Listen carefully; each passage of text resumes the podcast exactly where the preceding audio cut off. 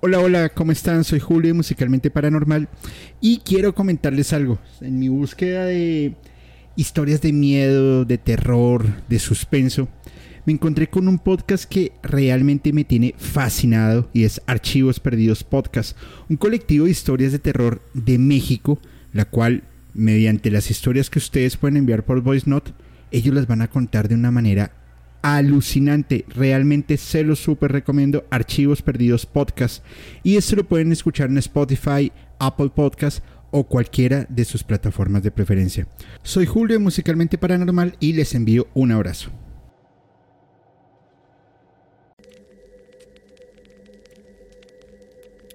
Muy buenas noches a todos y bienvenidos a Musicalmente Paranormal. Y hoy quiero arrancar con una canción que sinceramente me encanta. Vamos a ver. Sympathy for the Devil de los Rolling Stones. Abro comillas. Por favor, permítame presentarme. Soy un hombre de riqueza y gusto. He estado aquí por durante largos años, largos, largos años. Robé el alma y la fe de muchos hombres. Y estaba alrededor cuando Jesucristo tuvo su momento de, de duda y dolor. Me aseguré de que Pilato se lavara las manos y sellara su destino. Encantado de conocerte. Espero que adivine mi nombre pero que te desconcierta es la naturaleza de mi juego. Me quedé en San Petersburgo cuando vi que era un momento de cambio. Maté al zar y a sus ministros. Anastasia gritó en vano. Monté un tanque, tenía el rango de general cuando la guerra arrasó y los cuerpos apestaban. Encantado de conocerle, espero que adivine mi nombre, pero que te desconcierta, es la naturaleza de mi juego. Miré con alegría mientras tus reyes y reinas lucharon durante diez décadas por los dioses que hicieron. Grité, ¿Quién mató a los Kennedy? Cuando después de todo, fuimos tú y fui yo. Déjeme presentarme, por favor. Soy un hombre de riqueza y gusto y puse trampas a los trovadores que fueron asesinados antes de que llegara Bombay. Encantado de conocerte. Espero que hayas adivinado mi nombre. Pero ¿qué te desconcierta? Es la naturaleza de mi juego. Agáchate, nena. Así como todos los policías son criminales y todos los pecadores santos, como las cabezas son colas, solo llámame Lucifer porque necesito un poco de autocontrol. Así que me encuentras, ten un poco de cortesía, ten un poco de simpatía y un poco de gusto. Usa toda bien tu aprendida cortesía, o haré que tu alma se malgaste. Agáchate. Dime, nena, ¿cómo me llamo? Dime, cariño, ¿puedes adivinar mi nombre? Dime, nena, ¿cómo me llamo? Te lo digo una vez, tienes la culpa. ¿Cómo me llamo? Muy buenas noches a todos, bienvenidos a este capítulo tan, tan, tan especial de Musicalmente Paranormal. Y hoy con un súper invitado, permítanme un segundo, en el de, presiona el de invitado una vez, eso. Hoy con un súper, súper invitado, Alejandro Montoya de Voces Ocultas Podcast. Brother, ¿cómo estás? Hola Julio, encantado de estar aquí contigo y con toda tu audiencia de Musicalmente Paranormal. ¿Tienes en la, de arriba? Que lo ves, está molestando. Arriba le das clic en transición. Arriba. Arriba. Más arriba. Ahí, eso. Listo, ahora sí. ¿Cómo estás? Hola Julio, pues encantado de estar aquí contigo y con toda la audiencia de Musicalmente Paranormal. Bueno, Alejandro, cuéntanos un poco de ti, a qué te dedicas, qué haces, cuéntanos tus redes sociales y así vamos dando introducción a esta noche que la verdad va a dar mucho de qué hablar. Así es, bueno, pues yo me dedico a la investigación de fenómenos paranormales ya hace más de 12 años.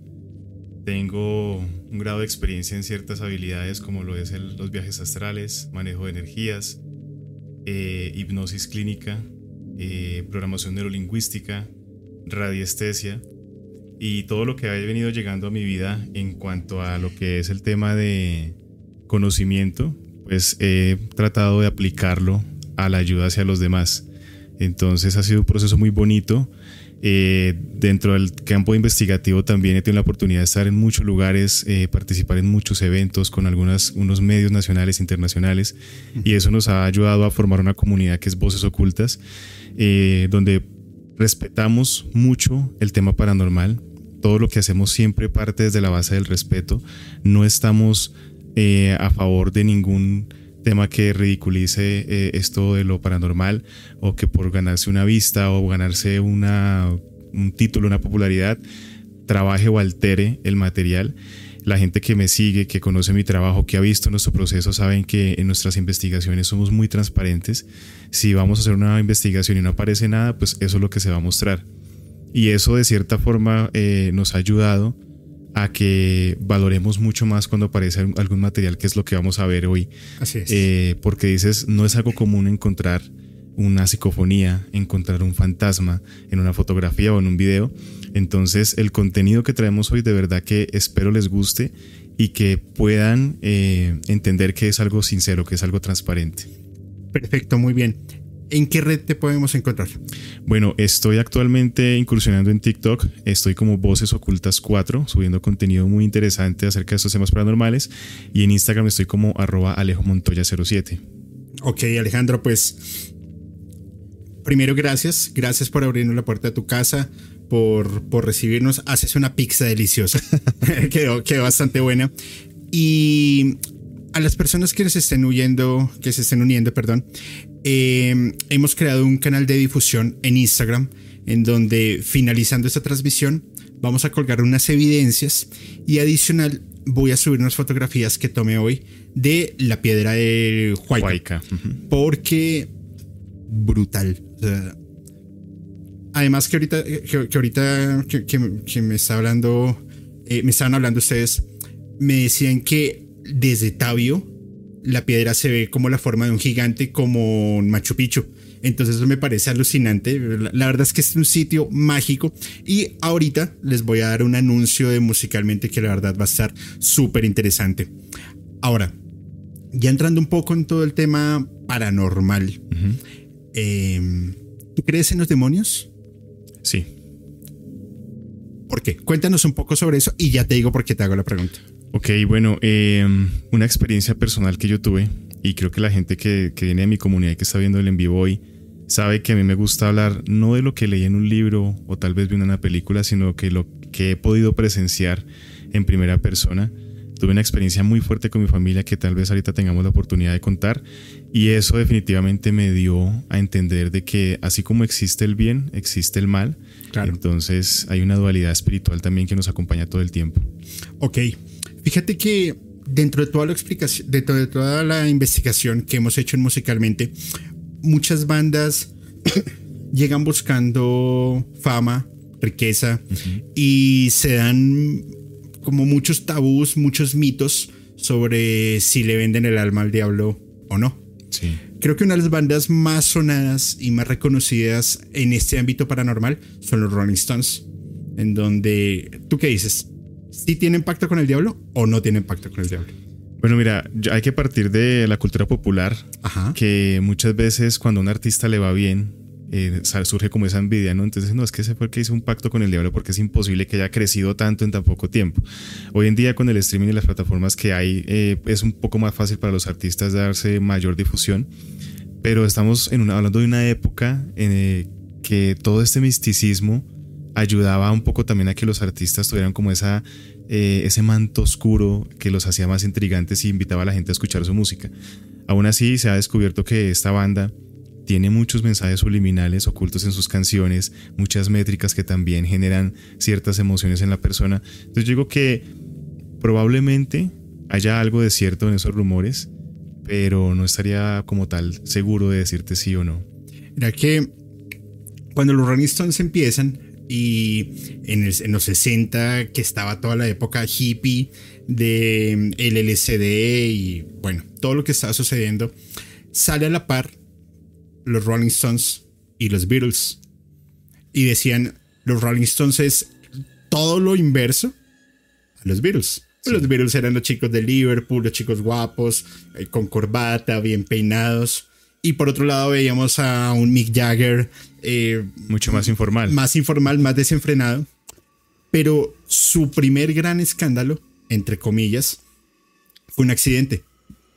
Resulta que ellos habían salido de un concierto eh, e iban por una carretera y Bill Wayman, que era el primer, bueno, el primer bajista de, los Rolling Stones, eh, tenía ganas de orinar. Paran en una estación de gasolina y él se acerca ando el señor de servicio y le dice, oye, por favor, préstame un baño porque tengo que entrar. Y el hombre le dice, no, no te lo puedo prestar. Él se devuelve, se va al carro y le, le dice a sus compañeros, oye, eh, no me prestaron al baño. Pues ellos en todo su desenfreno ya, ya tenían una carrera armada, ya tenían dos álbumes en el, en el estrellato, pues se baja Mick Jagger y le dice al, otro, oye, que no y que no, y empiezan a pelear.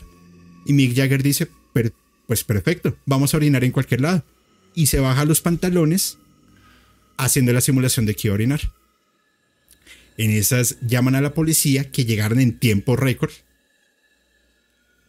Y al final terminan en una estación de policía. Entonces hay de dos. Unos dicen sí, orinaron y fueron ofensivos. Otros dijeron no, nos estábamos era burlando y no ha pasado nada. ¿Cuál fue el rollo? Pues obviamente unas superestrellas haciendo este escándalo en que iba a terminar. En que todos los medios de comunicación los voltearon a mirar y empezaron a decir, ah, no, pero es que por el uso de estupefacientes, pues es que están haciendo eso.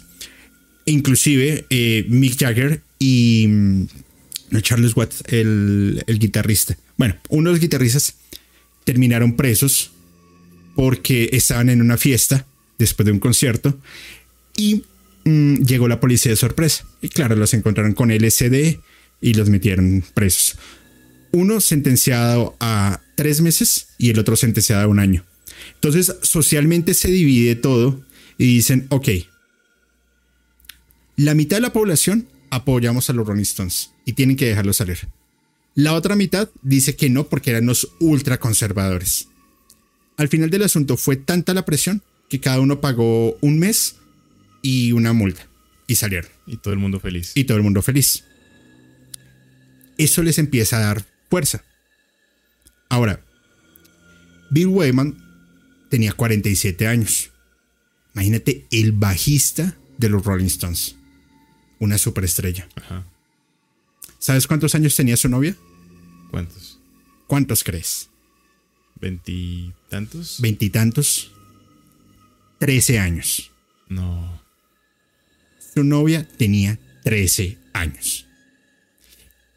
Y adicional a ello, bueno, empezaron a salir, él, él empezó como a, como a prometerle un mundo de fama. Y la familia pues decía, pues claro, a ver, está saliendo solamente con el bajista de los Rolling Stones, pues ahora vamos a estar en el jet set británico. Y lo vieron bien. Ella falsificó documentos, entraba a bares y pues imagínate estar en un desenfreno, en un tren de vida con los Rolling Stones. Al final se casan cuando ella tenía 18 años. Y al poco tiempo se divorcian porque su matrimonio era un total calvario. Entonces, esta chica decía, eh, Mandy Smith, decía, ok, mm, yo sabía lo que estaba haciendo, pero yo era una niña, yo era inmadura. Y obviamente, si me ponen a escoger otra vez si lo voy a hacer, pues voy a decir que no. Y puedo entenderlo. Pues una niña de 13 años. Entonces muchas personas, y yo me lo pregunté, dijeron, ok, pero ¿en qué momento pues se acostaron? Y pasaron unos meses cuando ellos empezaron a salir, fueron a la cama, y él dice textualmente, no lo disfruté, al contrario, fue terrible, porque una niña de 13 años no está preparada ni física ni emocionalmente, y pues yo ya soy un, un viejo. Claro. Si hoy por hoy el bajista de X banda va a hacer eso, termina en la cárcel. Entonces, fíjate la hipocresía de la sociedad. Uno dice no que, no, que supuestamente orinó en una estación de gasolina y que le mostró el pene a yo no sé quién. Y otro que se casa con niña de tres años y no pasa nada. Al contrario, le da más estatus. Pero mira que eso lo seguimos viendo hoy en día y un ejemplo muy claro que, acompaña este, este caso que tú nos traes acá es eh, lo que se ha visto en la famosa trilogía de 50 sombras de Grey. Que como el hombre es un millonario, empresario, entonces hace muchas cosas con esta mujer y todo está bien porque, ay, qué bonita historia. Pero si lo mismo que pasa en esa película fuera con una persona del común, este, se vería muy mal. ¿sí? Desde los fetiches que tiene. Entonces ahí es como que se ve la falsa moralidad que tenemos, esa doble moral que aún hoy en día eh, nos acompaña en redes sociales, en todo lo que vemos, que si la persona tiene un estatus y tiene dinero, está bien. Si no, ahí vamos a señalar y vamos a juzgar. E, es como, es como el meme. Si el piropo te lo da un taxista o un obrero o un panadero, es acoso. Pero si el piropo te lo da un multimillonario, es un halago. Exacto. Y ojo, con esto no estamos ni estigmatizando, ni señalando, ni nada. Porque al final, pues, hay de todo para todo. Pero estamos hablando de los años 60, en, en una plena revolución social, que adicional todavía se veía mucho el machismo, el, tema del misógeno y, bueno, todo, todo este tema. Entonces, los Rolling Stones cogen una, una popularidad supremamente fuerte. Ahora, ¿qué sucede? ¿Conoces a Led Zeppelin? Sí. Jimmy Page. Jimmy Page, antes de entrar a. de. bueno, de que se formara Led Zeppelin, era uno de los guitarristas de sesión de los Rolling Stones y montaron canciones interesantes. Una de estas canciones se llama Heart of Stone o Corazón de Piedra. Abro comillas. Ha habido tantas chicas que he conocido, he hecho llorar a tantos y todavía me pregunto por qué. Aquí viene la niña, la veo caminando por la calle. Ella está sola, tratando de complacer, pero nunca se romperá, nunca. Nunca se romperá su corazón de piedra. ¿Qué tiene diferente? Realmente no lo sé. No importa cómo lo intente, no puedo hacerla llorar, pero ella nunca romperá ese corazón de piedra. No sigas buscando eso de alguna manera vieja. Si intentas actuar triste, solo me harás feliz. Mejor escucha, niñita, sigue caminando por la calle. No tengo amor. No soy de los que conozco, pero nunca se romperá ese corazón de piedra. Si yo lo veo así, digo, le han compuesto una canción a una niña. Ajá. ¿Qué opinas tú? Pero ¿sabemos a quién se le compuso la canción? No. No, no, no lo sabemos.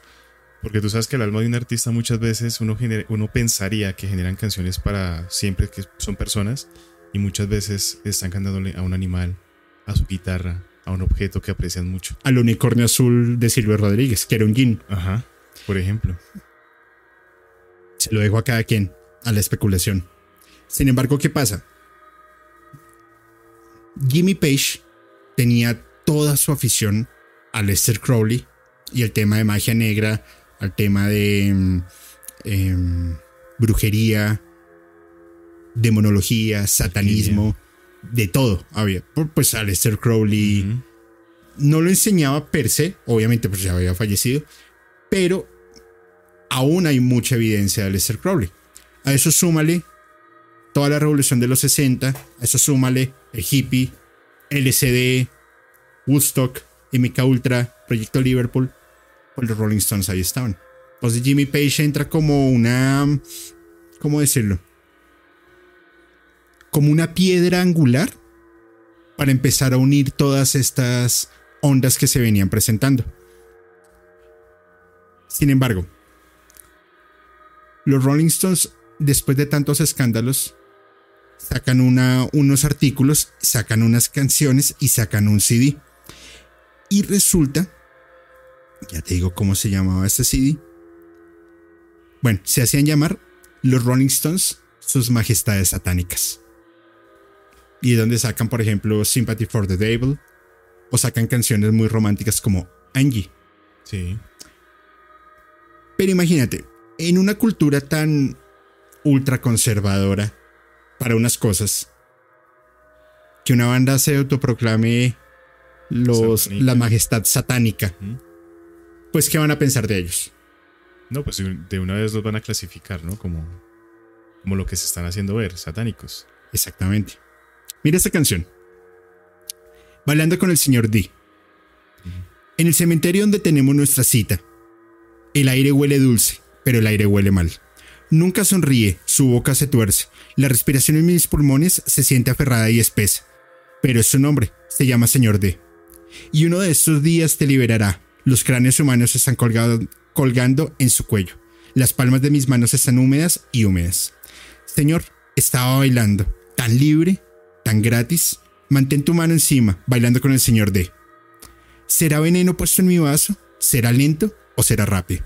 La mordedura de una serpiente, la picadura de una araña, una bebida belladona en una noche toisant. Escondida en una esquina de la ciudad de Nueva York, mirando un 40 y un 44 de Virginia Occidental. Una noche bailaba con una dama de negro, llevando guantes de seda negra y un sombrero de seda negro. Me miró con los ojos de terciopelo negro. Ella me miró extraño, toda astucia y sabia. Entonces vi que la carne se caía de sus huesos. Los ojos en su cráneo ardían como carbones. Señor, ten piedad, fuego y azufre.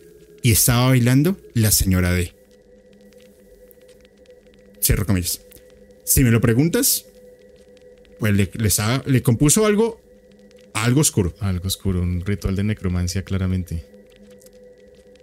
Entonces los encaran en directo, les dicen, a ver, ustedes dicen que no son satánicos, dicen que no creen en magia negra, dicen que no creen en brujería, pero se hacen se llamar sus majestades satánicas, componen canciones para un demonio o para demonios, hacen actos de necromancia en la música, pues mira, si lo vemos desde un punto comercial, yo digo que para nadie es un secreto que lo paranormal se vende y se vende bien. Por supuesto. Sí.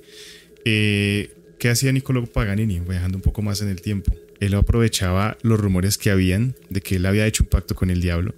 A su apariencia física ayudaba completamente para creerse el cuento. Un hombre alto, delgado, con una cara que asustaba. Eh, entonces yo creo que si lo vemos de la parte desde el marketing, ayuda mucho a, venderse de esa manera para generar miedo, controversia. Claro. Y hoy en día en las redes sociales tú has visto, los canales de chisme, los canales de controversia tienen millones de vistas. Yo creo que sí, hay formas de uno llegar a la gente con simpatía, ¿cierto? Como, ay, mira tan chévere cómo han crecido, tal, cómo, cómo hacen las giras, los conciertos, y otra vez generando polémicas eh, y disruptiendo en una sociedad conservadora, llegando a romper esos esquemas. Entonces van a dar de qué hablar, van a, nombrarlos, van a ser conocidos. Entonces para la gente ya no va a ser eh, desconocido el nombre de la banda y sus excentricidades, porque en el rock hemos visto mucho de eso con Marilyn Manson, Ozzy Osbourne. ¿Sí? Entonces como que es una forma de ellos también ayudarse a vender. Pienso yo que es así. Ahora usan el término satánico, no satanista. Y el satánico y el satanista es una diferencia muy grande. El satánico es aquel que hace este tipo de rituales para generar un aura de miedo, de terror, de miedo hacia su persona.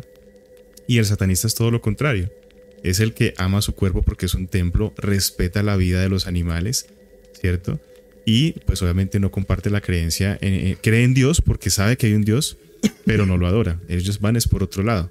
Sí, es una diferencia muy abismal entre esos dos términos. Claro, y, son las diferencias que se dan entre ser satánico, satanista, em, anticristiano, y ateo. Exacto. O agnóstico. O agnóstico. Entonces, a mi juicio, más allá de una venta al diablo, es aprovechar un show mediático. Marketing. Marketing. Yo lo mencionaba, no me acuerdo en qué capítulo. Ah, con emisiones podcast que hablaban de, de, una psicofonía y yo les decían, yo les decía, es que una psicofonía y el marketing van súper de la mano. De la mano. Yo tuve una psicofonía, la mostré en el capítulo pasado, te la mostré hace un ratico. Y pues armamos un debate y no me he vuelto millonario. Si alguien quiere comprarme la psicofonía, no. Los eh, y aquí podemos crear, no mentiras. Pero cuando tú estás en la fama, en el estrellato, en ese apogeo, y se te dan ese tipo de rumores, todo cuenta. Maestro, aprovechalos. Todo cuenta. Ahí lo único que me hace ruido es su participación con Jimmy Page. Porque el, marketing no le interesa mucho.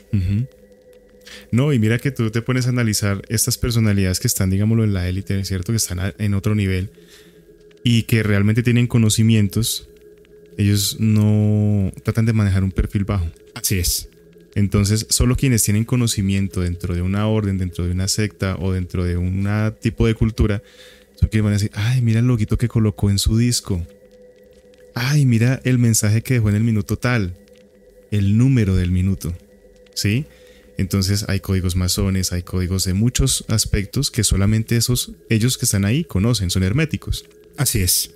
Y esos son los que realmente hay que tenerles miedo porque nosotros como población civil normal no conocemos. Pero quienes están dentro y saben a qué están jugando, ellos dicen, ah, ok, ese es de los nuestros. Por un saludo, por un gesto, en los conciertos. Tú has visto los conciertos últimamente de algunos artistas que son súper polémicos y lo que buscan es asustar, pero no están mandando nada. En cambio hay otros que con un símbolo en la pantalla, en la, parte de atrás, ya dicen completamente todo. Totalmente. Me, me, hiciste acordar de la última gira de Daddy Yankee, que tenía la, cabeza de un carnero, creo que era. Ah. Eh, su, era su isotipo. Hay un álbum de los Rolling Stones, que es la cabeza de una cabra, y, la, y el álbum original, porque además fue, lo fue vetado, era en un caldero, como un demonio, y una, y una cabeza de un, de un chivo. si yo, y voy a decir de pronto una tontería, si yo fuera el diablo, o el demonio, o Lucifer, o Satanás, y yo estuviera mandándole órdenes a mi ejército, yo no le diría un reggaetonero, oiga, póngame la cara de una cabra para asustar a todo el mundo. Que era lo que yo, la reflexión que hacía hace unos, hace unos días, y es, hoy por hoy están en súper furor los Illuminati, pero en súper furor. Y todos los artistas, que el triángulo, que el, que el ojo así, eso. Y un día me puse a pensar y yo decía, si yo fuera el líder de la élite, yo no pondría un montón de babosos a que hicieran simbología. Me suena más lo que tú me dices, un mensaje oculto. Un mensaje oculto, un, signo. Eh, me acordé de esta, de, bueno, me encanta además esta serie que se llama The Mentalist.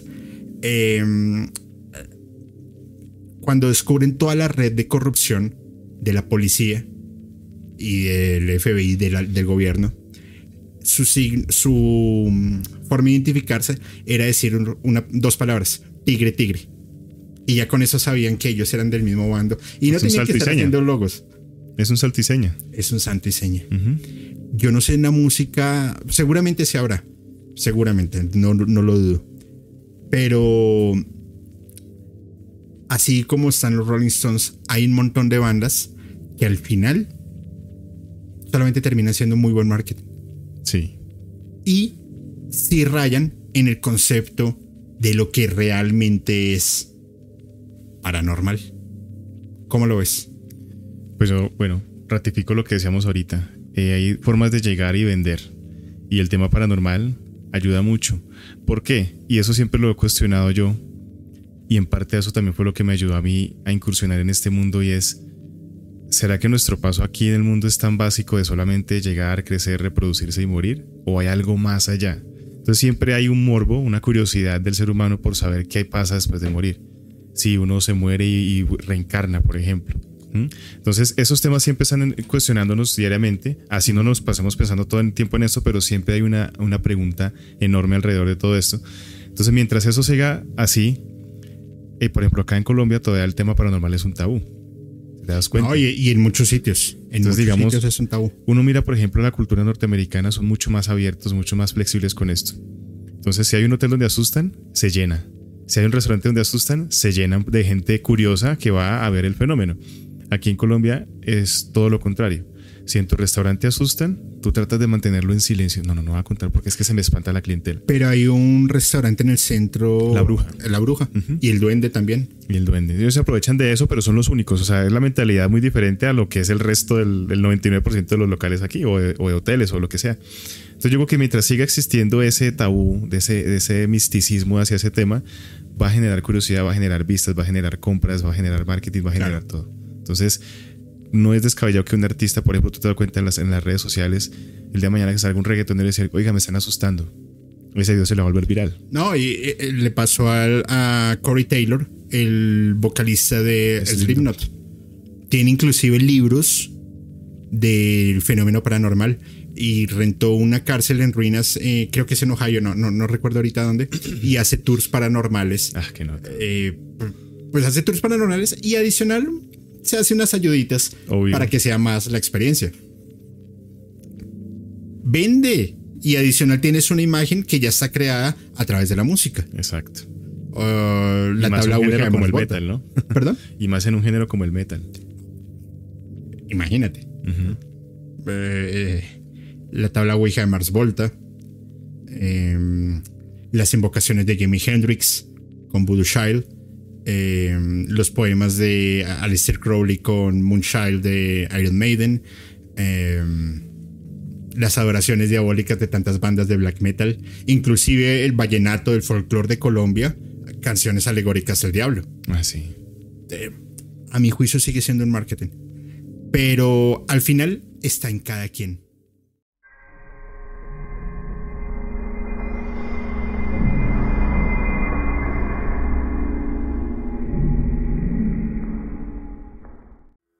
¿Cómo terminaste metido en este rollo?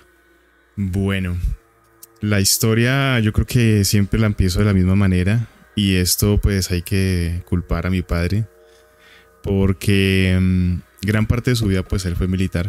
Luego de que salió ya de las fuerzas militares se dedicó pues a la parte eh, ecoturística, eh, reservas naturales y todo eso y empezó a encaminarse por el tema de las huacas, empezó a gustarle el tema de los tesoros ocultos y todo ese tema que puede sonar un poco denso, pero es fascinante, ¿sabes? O sea, yo siempre he dicho que mm, a las personas que no creen, obviamente yo les respeto, a los que no creen y son escépticos del tema paranormal, pero siempre les recomiendo a aquellos que no creen, vayan y busquen una huaca.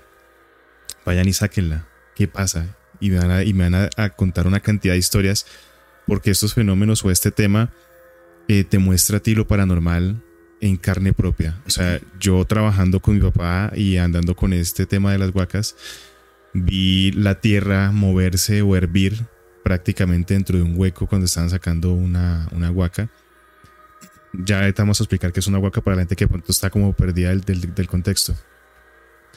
Vi cómo salía una persona, perdón, una persona salía expulsada de un hueco como si hubieran roto una tubería de gas y hubiera salido eh, a propulsión a chorro. Ok. Saliendo de la superficie 10 metros y cayendo pues, lastimosamente rompiéndose las piernas. Todo por eh, tener pensamientos de avaricia, tener pensamientos de codicia dentro del hueco cuando estaban excavando. Ajá. Eh, he, visto cómo se desmaterializan las cosas teniéndolas en las manos. Sí, y ahorita pues tendremos el tiempo de contártelo. Entonces todo eso ya eh, él empezó a conocer personas que trabajaban con eso y tú sabes que en este mundo hay mucha gente con habilidades y dones y ellos llegaban a la casa y mi papá pues eran trabajos de una, dos, tres semanas, a veces meses. Ajá. Y ellos se quedaban en la casa. Entonces compartíamos cena, almuerzo, desayuno, todo el tiempo ahí y empezaban a, yo soy el hijo mayor del hogar, y empezaban a hablar conmigo y a mí me interesaba mucho el tema y decían, este muchacho tiene potencial, le gusta el tema y tiene las cruces que yo después cuando eh, aprendí algo de criomancia, las cruces de los magos, del mago las tengo en las dos manos. Entonces todo lo que son fuerzas místicas, energías de transformación, de curación y todo eso, se me pueden habilitar fácilmente. Entonces empezaron a, explicarme todo el tema de YouTube. Un maestro que se dedicó conmigo me dijo, yo le voy a transmitir todo mi conocimiento. Y es una persona que le agradezco mucho porque hoy en día parte de lo que yo soy eh, en este mundo paranormal, pues se lo debo a esa persona. Empiezo a practicar lo que eran viajes astrales desde el conocimiento de la nopsis. Entonces empiezo a meterme mucho en ese tema, a hacer prácticas, a conocer lo que él sabía hacer, de poder sentar a una persona en un sofá desdoblado y hablar con él y darle un mensaje o hablar con su esposa que estaba en Puerto Carreño en ese entonces y nosotros en Tabio.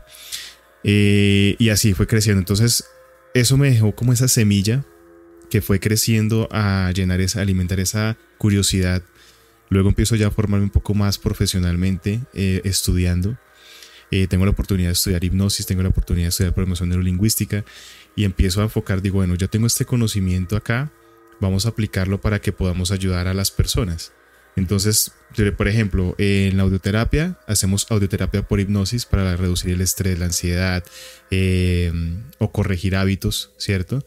Eh, programación neurolingüística ayudar a que, a que las personas, o por lo menos los, los que son padres, empiecen a educar mejor a sus hijos.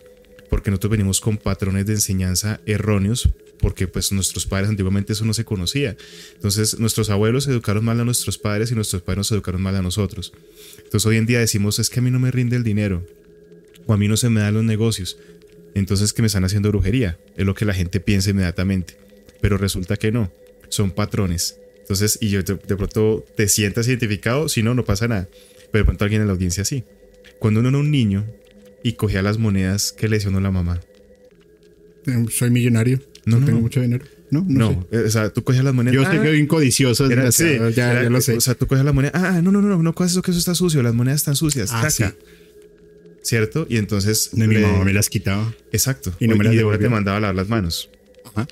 Claro, obviamente uno sabe que las monedas y el dinero pues pasan por muchas manos en muchos ambientes y todo pues va a estar mm, con bacterias, digámoslo así. Pero ese patrón de, ah, no, no, que eso es sucio, te está mandando la orden a tu subconsciente de que el dinero es sucio. Entonces, son personas que les llega la quincena y les, se sienten como que tienen que deshacerse de ese dinero rápido, entonces van y compran o, se lo gastan en trago o en viajes o en ropas o en lo que sea.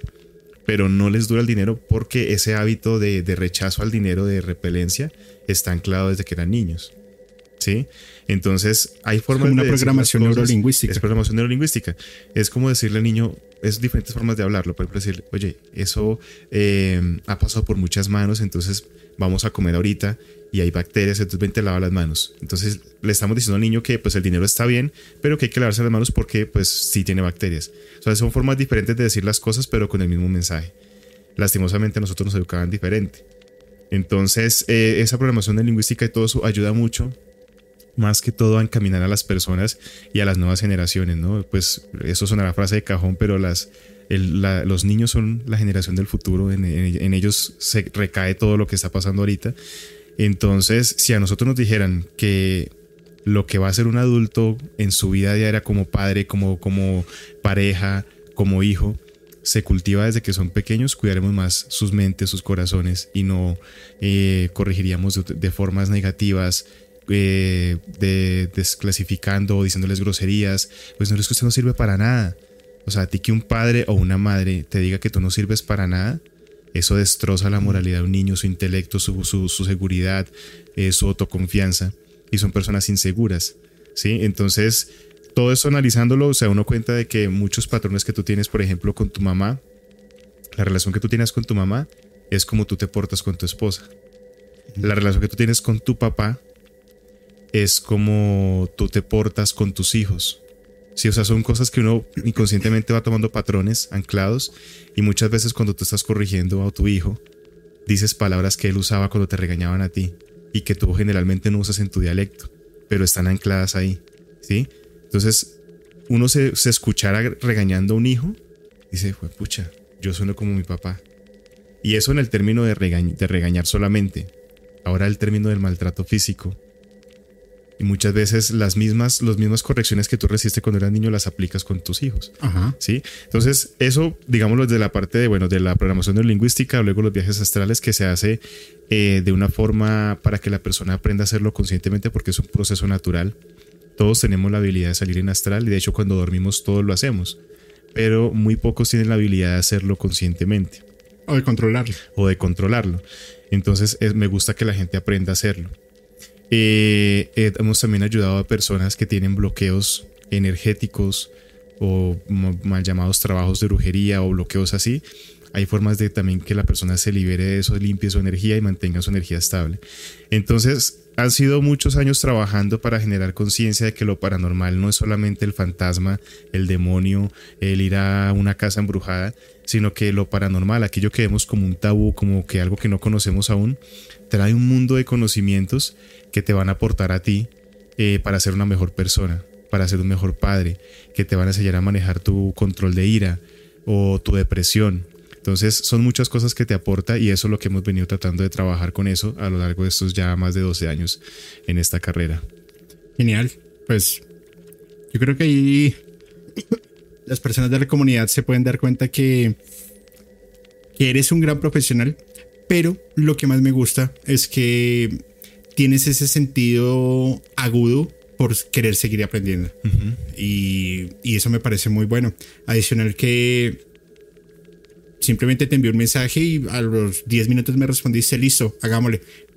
Hoy por hoy no se ve mucho eso y en serio te lo, te lo, te lo agradezco enormemente.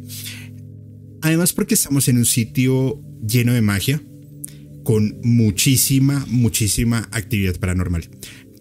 Antes de, una huaca es eh, como un entierro indígena donde generalmente había, bueno, cuentan que había oro, que habían vasijas, que habían algunos huesos, en fin, pueden haber un montón de cosas o tesoros. Cuando eh, empezó pues la época de la colonización, cuando empezaron a, llegar a estos territorios para hacer construcciones, lo que hacían era buscar esas huacas para venderlas a coleccionistas, museos o en el mercado negro, que además pagaban muy bien. Muy bien. Pagan, inclusive. Muchas de estas huacas vienen con maldiciones. Sí. Para no irnos tan lejos, no es una huaca. Ojo, no estoy diciendo, no estoy queriendo decir que es una huaca, pero lo de Tutankamón se puede asemejar mucho a romper un hechizo que hay para proteger un tesoro. Es que hay algo que me gusta que la gente comprenda, porque aquí en Sudamérica el tema de las huacas es muy popular. Así es. Mucho. Y la gente dice, ah, no, vamos y metemos retroexcavadora, dinamita, volamos esa vaina y sacamos el tesoro de ahí. Eso no es así de fácil. Hay que empezar por entender que las huacas es un proceso funerario, es un ritual funerario que se le hacía no a cualquier persona. Así es. Sino solamente a altos miembros de la jerarquía en, en estas culturas. Háblese caciques, princesas o, o guerreros de alto valor. Solo ellos eran merecedores de, tener un espacio porque esos eran unas bóvedas casi grandes como este estudio. Y la, creencia de ellos es que mm, ellos iban a necesitar comida, bebida y en algunas ocasiones servicio de las personas que, por ejemplo, tenían una persona de su confianza. Entonces, si el cacique moría, su mano derecha se entregaba en sacrificio. O sea, era enterrado vivo con él para servirle en el más allá. Entonces mira que desde mucho tiempo atrás ya se trae el contexto más allá. Exacto, de que esto no es solamente el final cuando morimos, sino que hay algo más allá. Entonces em, se les enterraban con agua, con vasijas llenas de comida, con su prenda favorita, con sus collares, sus narigueras y todo eso era en oro. Claro. Porque los indígenas no tenían el concepto que tenemos hoy del oro de, uy, que es que con esto vamos a comprar, vamos a pagar la universidad a nuestros hijos. No. Ellos, el, oro sí les da un estatus, era como una condición ahorita, pues, no sé, vamos a poner un ejemplo, tener una chaqueta de cierta marca ahorita, pues te da un estatus social. Claro. Así usaban el oro. Entonces, por eso es que en grandes cantidades íbamos a encontrar, por eso es que una huaca puede llegar a valer más de 1.200 millones de pesos colombianos. ¿sí? Son más o menos 400 mil dólares. Porque la antigüedad da valor. Si es precolombino, o sea, antes de la conquista, da más valor. La cantidad de peso de oro bruto da más valor. Pues es que mira nomás en Guatavita, la laguna de Guatavita, mucha audiencia musicalmente es de México. Busquen la leyenda del Dorado de Guatavita, eh, en donde en unas balsas se subía el cacique, se subían sus más allegados y subían muchísimo oro a tal punto que la balsa se hundía y pues claramente ellos se ahogaban. Pero hoy por hoy todavía, sigue siendo, todavía siguen haciendo buceo de altura para buscar las, las huacas y el oro y nunca han encontrado nada. Que por sí se dice que Guatavita... perdón, no es que es un retorno raro. Que Guatavita es una entrada interdimensional. Sí. Entonces se vuelve ya más interesante. Ahora, ¿en dónde estamos hoy? Estamos en entre Tenjo y Tabio, que es, eh, son dos pueblos o ciudades pequeñas eh, a una hora de Bogotá. Sabana Norte. Sabana Norte. Y estamos grabando justo al lado de la piedra del Junco o el salto del, de del Huayca, perdón. Es uno de los sitios a nivel mundial con mayores avistamientos ovnis. Es un portal para el mundo intraterrenal. Es decir, aquí pueden haber, em, ¿cómo se llaman? Eh, reptilianos. Me mostraste unos videos que después se los mostraré de avistamientos ovnis. Me mostraste tu fotografía del ovni que me pareció no caí en cuenta increíble. ah, no, ahorita, ahorita la podemos poner sin problema alguno. Em, adicional, la casa donde estamos está construida al lado de un cementerio indígena. Sí. Y toda la vibra que se siente acá es muy bonita, pero sí es densa. Además que pasó algo bastante particular hace un ratico y es yo estaba sin, sin buzo, estábamos acá acomodando todo, pa, pa, pa. Y vamos a empezar a transmitir. Y yo no sé si, si es magia o qué sea. Se bajó la temperatura. Eh, eh, las cámaras se desconfiguraron. Se desconfiguró el OBS. O sea, cinco minutos antes. Que nos llevó a aplazar el tiempo. Nos llevó a aplazar el, tiempo otra vez. De una manera muy rara. Es parte de la magia de lo que se vive acá. Y en un momento vamos a empezar a ver unas evidencias en video sobre las investigaciones que Alejandro ha hecho, que la verdad es que me parecen brutales. Sí, bueno, para la gente que de pronto quiere un poco más de información de Huayca, porque vale la pena mencionarlo, sí, afortunadamente pues tengo la fortuna de vivir, como bien lo dice Julio, en la falda de la montaña, justo en el inicio de la montaña. Eh, es una formación rocosa de más de 3.200 metros de altura. Eh, una piedra imponente que desde el municipio de Tabio, esto hace eh, parte del municipio de Tenjo, la montaña hace parte de Tenjo, pero su mejor vista o su mejor cara se tiene desde el municipio de Tabio. Lo curioso es que Julio se dio cuenta también hoy que cuando estábamos eh, en una finquita que queda justo enfrente de la montaña, la parte frontal de la, de la roca o la montaña está llena de caras talladas en piedra. Se dice que son siete custodios o siete caciques que mm, cuidan a la peña de Huayca. Entonces aquí voy a entrar a, tocar dos temas, lo paranormal y lo histórico. En este lugar, en la peña de Huayca, en la época de la conquista o la colonización, eh, los indígenas muiscas, que son los que dominaban ese territorio, en una muestra de em, valor por su cultura, de amor por lo que estaban haciendo y por sus creencias, prefirieron entregarse o unirse a la Pachamama, a la tierra, antes de arrodillarse ante una cruz. Es algo totalmente admirable porque no fueron dos o tres, sino eran cantidades que subían hasta la peña de Huayca y se lanzaban desde la peña al vacío. Entonces estamos hablando de más, no sé cuánto número exacto de almas que pueden haber estado ahí atrapadas, pero fueron muchos los indígenas que saltaron desde 3.200 metros de altura al vacío. Y es por eso que cuando uno sube a la montaña es habitual sentirse observado.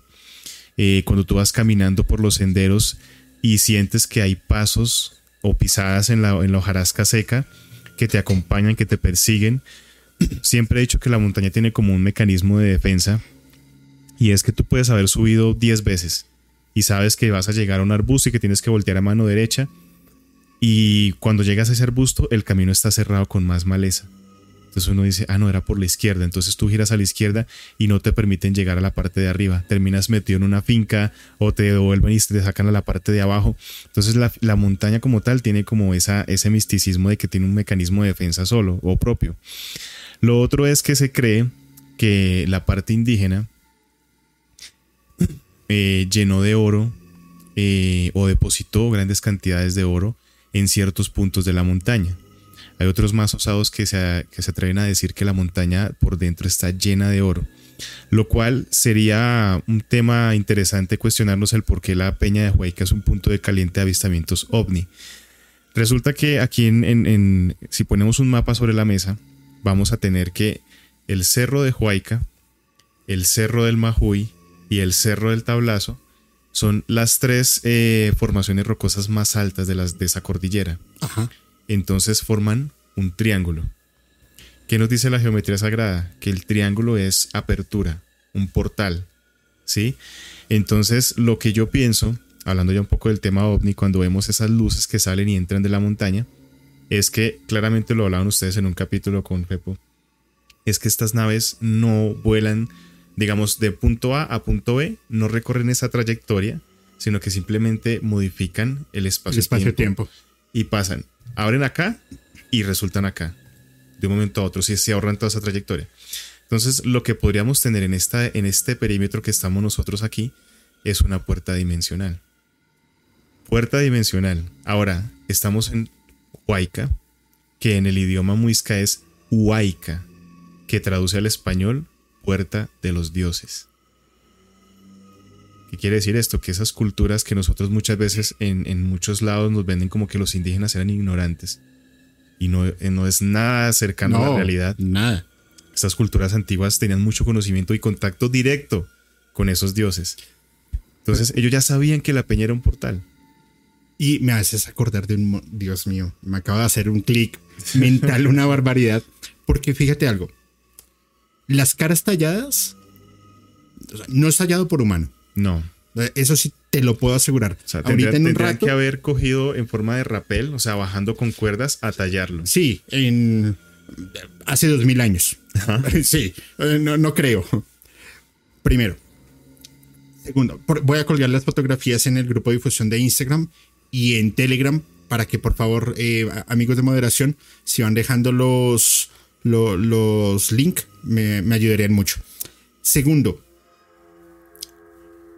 la piedra desde Tabio se ve la cara de un gigante. Sí. Como Machu Picchu. Como Machu Picchu.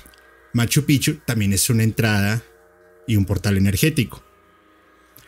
Muy similar a Bolivia, a las pirámides que hay en Bolivia, que adicional son similares a las pirámides en Teotihuacán y en Chichen Itza. Ok.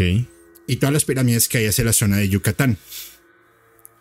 Y si nos vamos, las pirámides en Japón, las pirámides en Egipto, las pirámides en, los pictogramas de pirámides que habían en la antigua Mesopotamia o en la antigua Persia, con los pictogramas.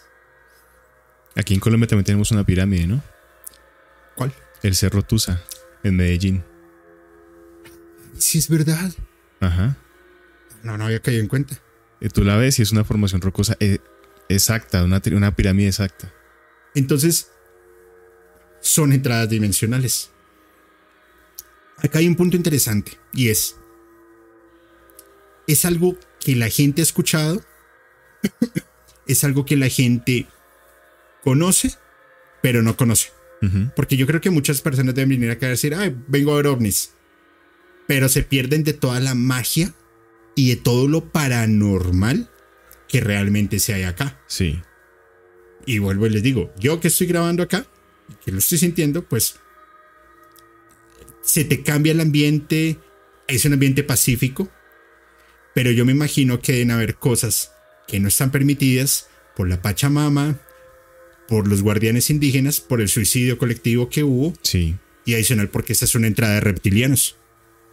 Es que es, es, como la combinación perfecta, ¿no? Cementerio indígena, el, lugar estratégico, el tema de los ovnis, o sea, como que todo se junta, o sea, es enigmático de verdad como tú lo, lo haces ver esta, esta locación acá.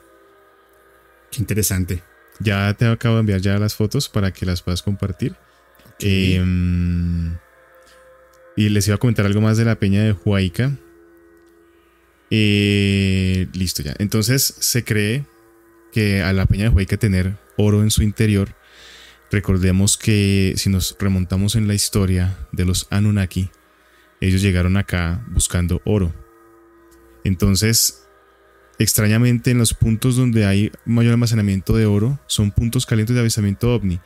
¿Por qué? Muy seguramente este, esta aleación o este material es muy fácil para, de trabajar para ellos o es algo vital y es lo que los hace que ellos aparezcan donde hay grandes cantidades de oro. Entonces por ese lado también se le puede dar la explicación de por qué la peña tiene esa particularidad de ser un lugar donde se ven muchas luces. En Tabio, eh, yo repito porque es que la gente siempre, ah, pero es que la peña es de Tenjo, pero en Tabio eh, aman mucho la peña o amamos porque yo me incluyo, amamos la peña de Huayca. Está en, tú tomas un taxi en Tabio y el logo es la peña de Huayca, que es como un puño así cerrado, y un ovni encima, una nave nodriza encima. Lo curioso es que si tú te vas a Archía y miras a la peña de Huayca, te vas a dar cuenta que la peña de Huayca es una pirámide. Es extraño, o sea, porque tú la ves y es así. Una pirámide. Sí. Eh, en el año 2009, un alcalde que hubo en Tabio bautizó a este fenómeno el fenómeno de las luces danzantes. Era muy interesante, Julio, tú ir manejando a las 7 de la noche y ver cómo los carros se paraban al estilo película, que la gente se baja de los carros hacia mirar el cielo y podías ver perfectamente dos o tres luces, y yo sé que si hay gente de Tabio que está viendo este directo, no me va a dejar mentir, moviéndose encima de la peña. Y estamos hablando de un año donde los drones, porque la gente decía, ah, no, era un dron. Los drones en esa época eran de uso militar exclusivamente. Y de hecho ni siquiera la gente sabía que era un dron en el 2009. No lo sabían. No eran de uso comercial para las personas. Entonces una persona con un dron, imposible. Y se veían las luces hacer movimientos, bajaban, subían y todo. Y por eso le decían el fenómeno de las luces danzantes. Y el calendario de ese año el que se da en los, en los supermercados y todo eso, decía, Tabio es tan bonito que hasta los ovnis lo visitan.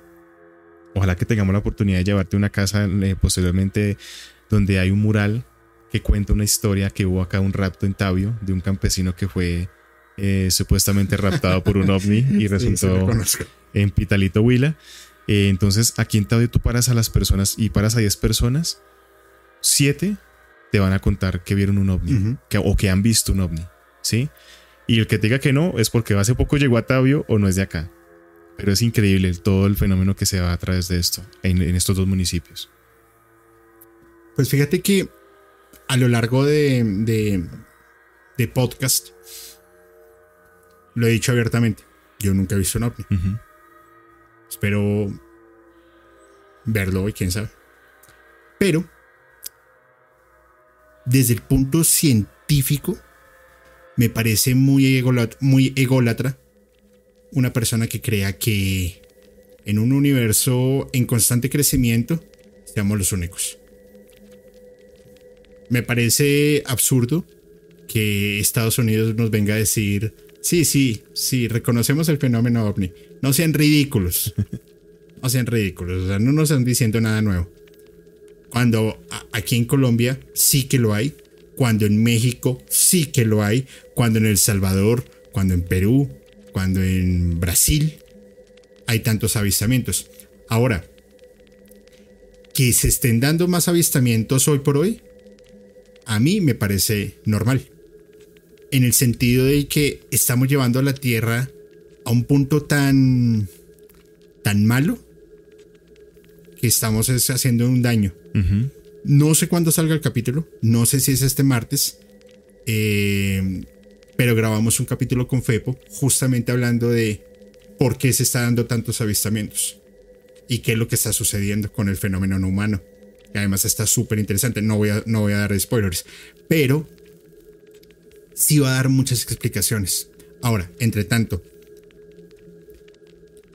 en musicalmente vamos a empezar a hacer algo muy diferente como lo anunciamos hace unos capítulos y es que vamos a empezar a juntar un poco más la comunidad para hacer investigaciones de campo. No es un misterio para nadie, yo trabajo en turismo y vamos a empezar a organizar viajes y excursiones paranormales para ir a hacer avistamientos ovnis acá en Nahuayca, en para ir a la Tatacoa, para ir a Omun en Yucatán, para ir a Ciudad de México a tantas casas que hay eh, de alta vibración, para ir a los monasterios sagrados y olvidados de Guatemala, para sitios paranormales en el mundo son los que sobran. Sí. Y lo que nosotros queremos hacer es el mejor tour posible al mejor precio posible. Que la gente pueda vivirlo yo le puedo asegurar, les puedo asegurar a todos, que una vez pisan al terreno donde yo hice el video hoy de Instagram, se les resetea la vida. Y se enamoran del espacio. Y se enamoran. Mm. Si yo logro llevarte a ti, a Omun, a los cenotes sagrados, mm. se te reinicia la vida. Porque no solamente es lo majestuoso de la naturaleza, sino lo paranormal que se está viviendo allá. Claro. Entonces, ahí les dejo el, el, balón en el campo. Y si te parece, vamos a cambiar un poco de tema al sentido ya de lo paranormal que has visto como temas de fantasmas, de demonología. Te cuento una historia que es real. La he contado acá. Igual la voy a volver a contar. Eh, para darte un poco más de contexto. Pero, ¿te parece si saludamos a la gente de la comunidad? Yo solamente te voy a decir antes de ir con los saludos que... Por favor. Tú dijiste algo muy sabio cuando estábamos aquí instalando los equipos y es que nada pasa por casualidad. Yo el año pasado fui una de las personas que más proyectos pasó a la alcaldía de Tenjo junto con una persona que trabaja en el, en el Ministerio de Cultura y Turismo, para fomentar el turismo alterno o alternativo, por no decirlo paranormal y tocar ese tema. Turismo alternativo. Entonces, lo que yo les decía a ellos es que hay que explotar, en el buen sentido de la palabra, el tesoro que tenemos acá, que es Huayca. Pero hay que cuidarlo, porque hoy en día la peña está cerrada al paso mm, públicamente. O sea, las personas del común no pueden venir a la peña de Huayca como se podía hacer antes. Primero que todo por un tema de inseguridad. Segundo, porque hace poco eh, hubo un grupo de 50 personas que subió una organización que vino con 50 personas, turismo destructivo. Vinieron y arrancaron más de una hectárea de frailejones de 4 metros de altura, que no sé si tú sabes, pero un frailejón tarda... Es un, es un, productor de agua impresionante. No, y tarda un año en subir un centímetro. Ahora tenían cuatro metros de, altura y, los cortaron y los cortaron. O sea, hay gente ignorante porque empezando que los frailejones no combustionan porque están llenos de agua. Así es. No van a dar fuego y dejaron basuras, contaminaron todo. Entonces eh, tuvimos en colaboración con esta persona del Ministerio de Cultura y Turismo la oportunidad de subir a, a grabar un documental que si ustedes quieren verlo está en el canal de Voces Ocultas, que se llama La Peña de Huayca, y van a ver imágenes muy desoladoras y tristes de la gente dejando basuras, contaminaron los sitios, los frailejones partidos, arrancados, o sea, es desgarrador ese video. Entonces, ¿por qué digo que las cosas, y traigo a colación lo que tú dijiste, las cosas no pasan por algo, mira lo que me acabas de decir tú que vienes con esa intención de fomentar acá el buen turismo y de generar conciencia, porque no solamente que la gente vaya y visite el sitio, sino generar conciencia de, hey, si usted trae basura, llévese la basura. Así es. Hey, no pise el musgo porque es que eso es lo que genera el agua en los humedales. Hey, eso es un tesoro histórico que le puede quedar a nuestros hijos, entonces cuídelo.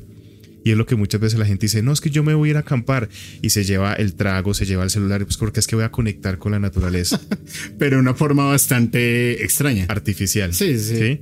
Si la gente viniera a conectar con la naturaleza, dejan sus celulares, dejan todo eh, hacen caminatas descalzos por la montaña, hacen meditaciones, hacen muchas cosas que es lo que podríamos de pronto nosotros hablar que se pueden hacer en este territorio de meditaciones, retiros espirituales, aprovechando la energía que tiene la montaña. Y bueno, muchas cosas más que se me ocurren, pero ya eso lo hablaremos fuera de micrófonos. Pero para que la gente venga y como... Es que es lo que yo te digo, siempre quiero que la gente tenga algo de lo que tenemos nosotros acá. Hay que compartirlo y que se lleve una bonita experiencia a casa. Y más aún la gente que viene fuera del país. Claro. Que vengan acá y que cambiemos la cara de Colombia ante el mundo de que no somos drogas y, cosas malas, sino que hay mucho sitio hermoso y espiritual que les pueden aportar a su vida. es que hay de todo para todos. la, verdad. Cuando tú logras cambiarle la, la percepción a la gente, cuando logras insertar ese chip del buen turismo, pues sí que salen un montón de cosas y un montón de oportunidades. Sí. A mí porque me gusta el tema paranormal y además porque me encanta viajar y no pagar mucho y vender una experiencia. Yo, yo recuerdo que la, de las primeras veces que me convencí que mi mundo era el turismo fue cuando una niña le dijo al papá, gracias por cumplir mi sueño de viajar en avión y conocer el mar. Dije, ah. Tengo que cumplir el sueño de una persona. Es que no hay nada más enriquecedor que viajar. Por supuesto.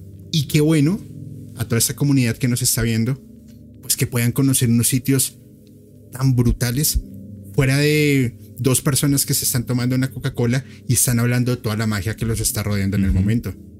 Entonces, eso va a ser un proyecto rápido, en eso no me voy a tardar mucho tiempo. Y sí que vamos a hacer cosas. Aquí en Colombia en México inicialmente, porque hay muchas cosas súper importantes. ¿Sabes que algo que pasa muy, muy a menudo es que la gente dice, es que todo pasa en Estados Unidos? No. Todo lo paranormal está en Estados Unidos. Y mira que Colombia tenemos el Cerro Tusa, que es una pirámide, tenemos la Peña de Huayca, claro está, tenemos el que queda en el, ¿cómo es que se llama? Donde están estas, estas eh, monolitos en piedra. San Agustín. San Agustín, gracias. Que Vino gente incluso de History Channel a mirar porque se quedaron sorprendidos que las figuras que están acá coinciden exactamente con un templo en la India. No, y súmale a la isla de Pascua en Chile. Ajá. Entonces uno dice, venga, espere, me está diciendo usted que una cultura prehispánica tenía conocimientos que tuvieron también gente en la India, ¿sí? Nomás los quimbayas. Ya para cerrar este tema porque nos estamos alargando mucho, los quimbayas. Lo, que vamos a encontrar en el, Museo del Oro en Bogotá, esos prototipos. Yo siempre he dicho que aquellos artesanos indígenas eran muy perfeccionistas. De hecho, el ser humano por sí, en, cuando expresa algo a través del arte, es muy perfeccionista. Mira uno más esas, esos pictogramas de los prehistóricos, cuando dibujaban las cacerías que hacían, eran tan específicos incluso en la luz y sombra en los animales, las persecuciones que hacían, cómo los hacían esas redadas para capturar o matar a los mamuts. Siempre han sido muy detallistas. Lo mismo pasaba con los indígenas. Ellos trabajaban la orfebrería, ¿es que se llama eso? Orfebrería. Trabajar el oro. Entonces hacían dijes, hacían animalitos, hacían sapitos, hacían todo lo que ellos veían, lo plasmaban en oro. Resulta que la cultura quimbaya tiene cuatro prototipos que no se logra entender qué son. Y pero tú los miras, o sea, tú como persona ya del siglo XXI, tú los miras y dicen, esos son aviones. Un científico eh, en compañía de un ingeniero cogieron uno de los aviones de los Quimbaya, esos prototipos Quimbaya, y lo hicieron a, gran escala, sin motor y lo mandaron por un valle. Y este aeroplano, sin necesidad de tener motor, planeó casi durante 15 minutos y se elevaba con las corrientes de viento y volvía y bajaba. Entonces, ¿quién les dio a ellos la medida exacta? ¿Quién les dio el diseño aerodinámico? Porque acá estamos hablando de fuerzas aerodinámicas. No fue que el, el indígena estaba sentado al lado del río y se lo imaginó ese avión. No, lo, tuvo, que haber visto. O lo tuvo que haber visto. O sea, lo tuvo que haber visto y le tuvieron que haber enseñado. Exacto. Las medidas que todo, o sea, lo hicieron a escala. Y cuando hablamos de algo a escala es que usamos el mismo diseño, solo que más grande. Y lo lanzan por, el, por, el, por un valle y este, este empieza a planear. ¿Mm? Genial. Entonces, mira, y está acá en Colombia. Entonces hay mucho sitio que experimentar y que explotar en el buen sentido de la palabra, de enriquecernos la cultura y sentirnos orgullosos de nuestras raíces, de dónde venimos, porque no todo pasa en Estados Unidos, no todo pasa en Europa. Acá tenemos, hemos tenido círculos de cultivo, hemos tenido eh, manifestaciones eh, de extraterrestres. Mira lo que pasó en el Valle del Cauca con Arcesio Bermúdez. Sí, y las siluetas negras que ellos veían, que de hecho al podcast que yo tengo me llegó una historia de la hija de uno de los señores que cuando vieron a estos seres de negro entrar en los campos de caña, el tipo con, con, el, con, el, con el hermano, o sea, el tío de la chica que me envió la historia, lo cogieron a tiros, con una escopeta persiguiendo a un extraterrestre en un cultivo de caña. Aquí en Colombia. Entonces, sitios hay, historia hay, o sea, somos un país muy rico y hay que eh, mostrarle eso al mundo, que nuestra historia, que todo lo que nos ha eh, hecho como país y forjado, eh, hay que sentirnos orgullosos de eso. Me acuerdo, me hiciste acordar de esa historia de unos extraterrestres que llegaron a la Tierra y se los comieron. Es cuando cortamos esa escena en México, aquí los hubieran vuelto tacos. aquí también los volvimos arrochino. Entonces... Es, que sí, y lamentablemente eso sí es un pensamiento muy humano. O sea, a lo que no conocemos hay que dispararle. es triste, pero, pero pasa.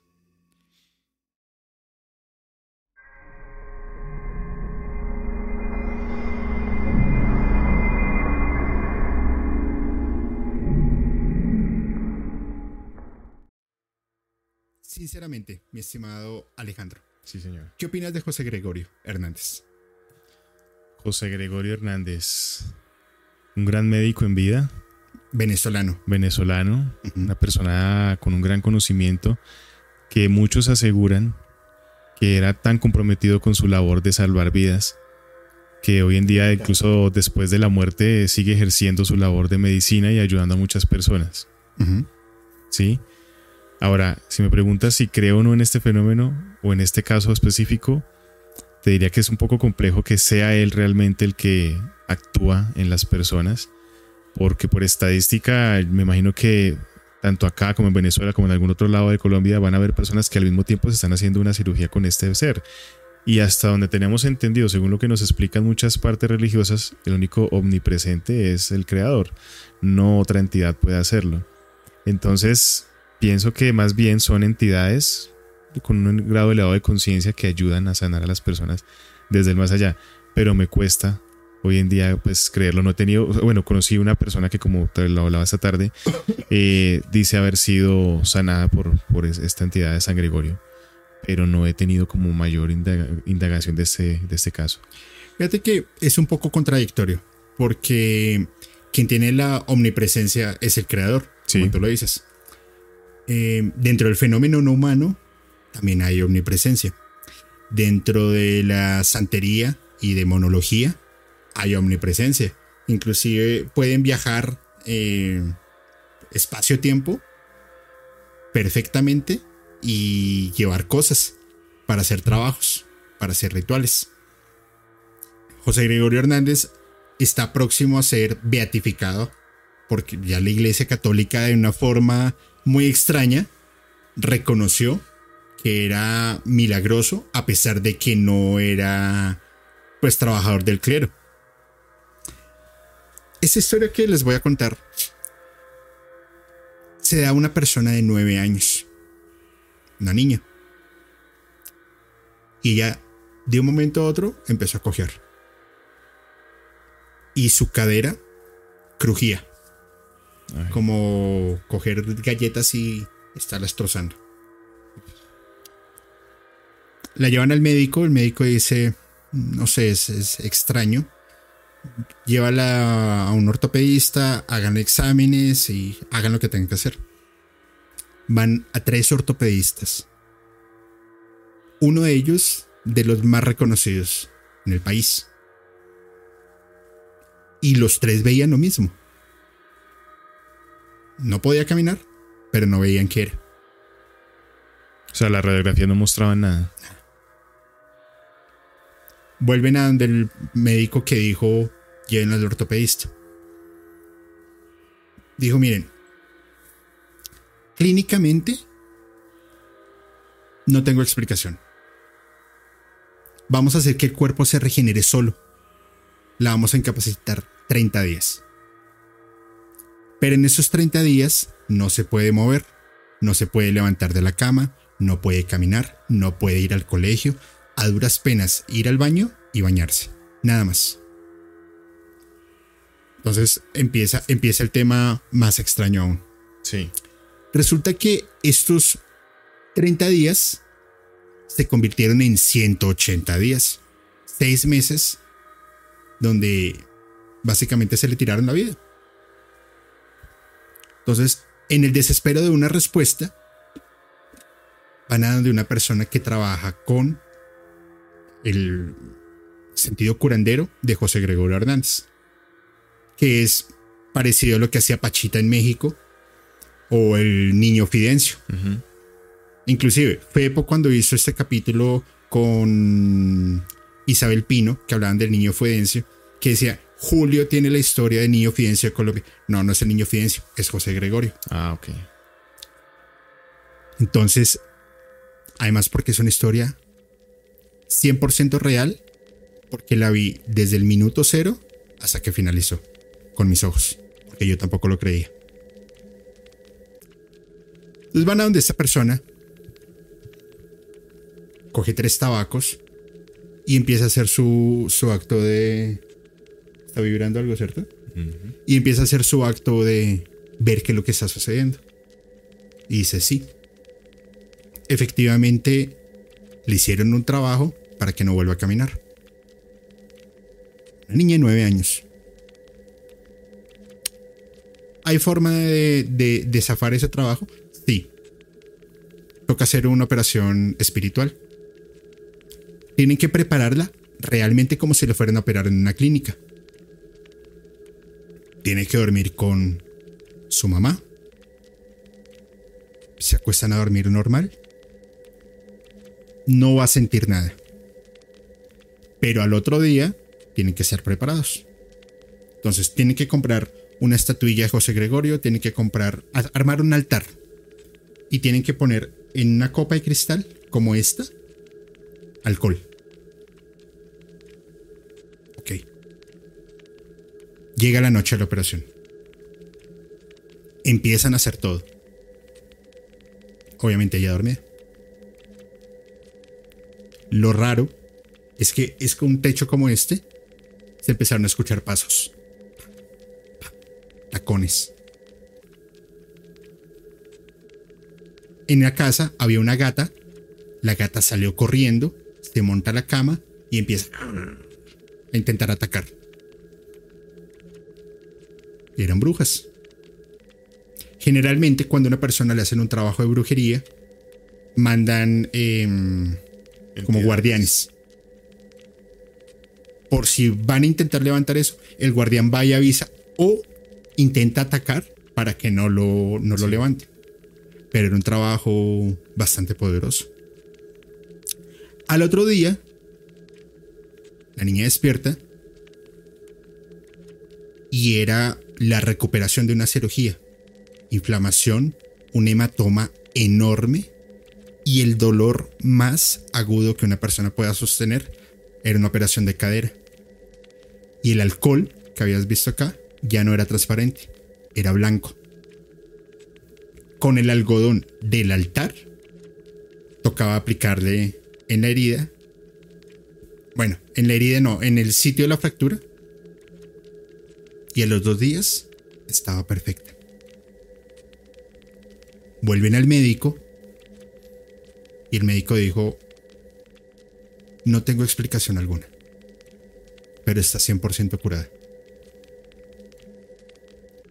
Todo por un trabajo de brujería.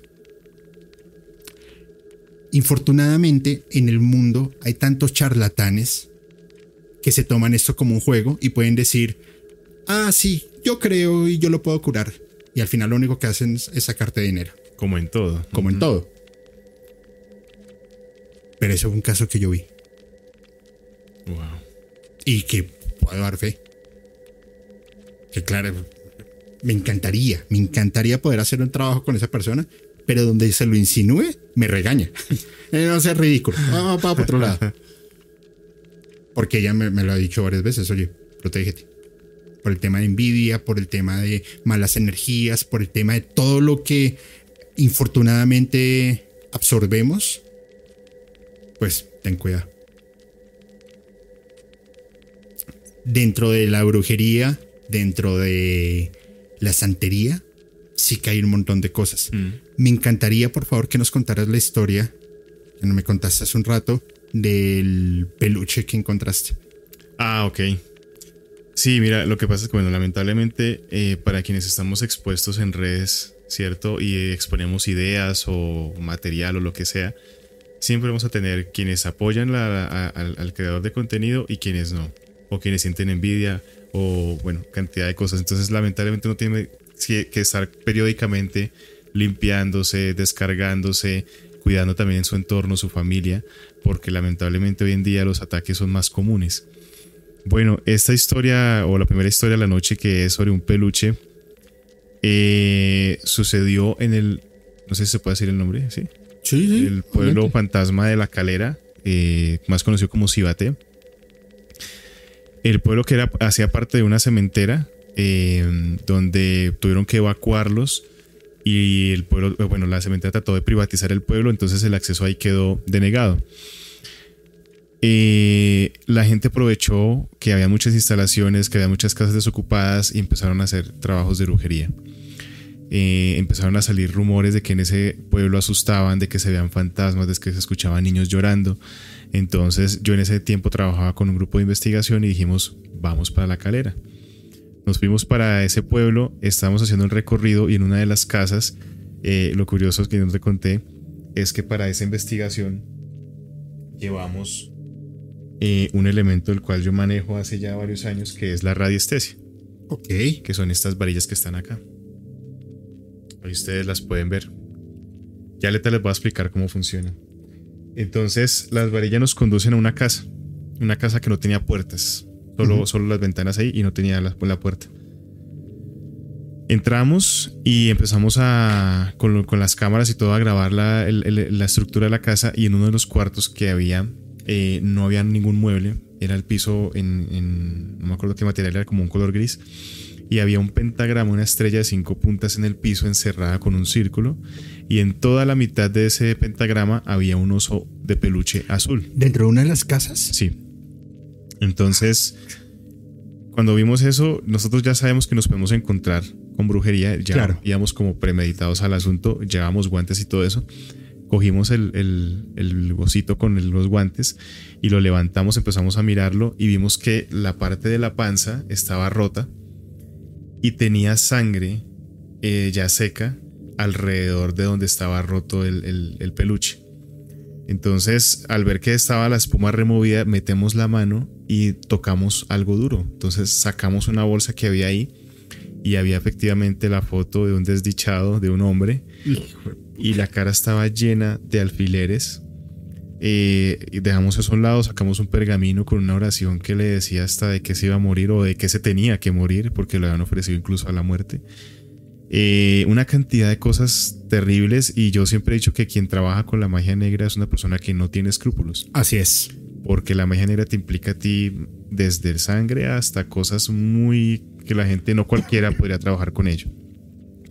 Entonces le prendimos fuego a eso porque eh, dentro de la parapsicología se estudia que el fuego es un elemento purificador al igual que el agua y que destruye, rompe, desliga. Entonces quemamos todo eso, yo creo que y espero hayamos podido ayudarle a ese personaje porque lo tenían muy, muy jodido. O sea, la cara llena de alfileres y lo que decía el nombre de la persona por detrás de la fotografía, porque generalmente la brujería trabaja con un emisor y un receptor.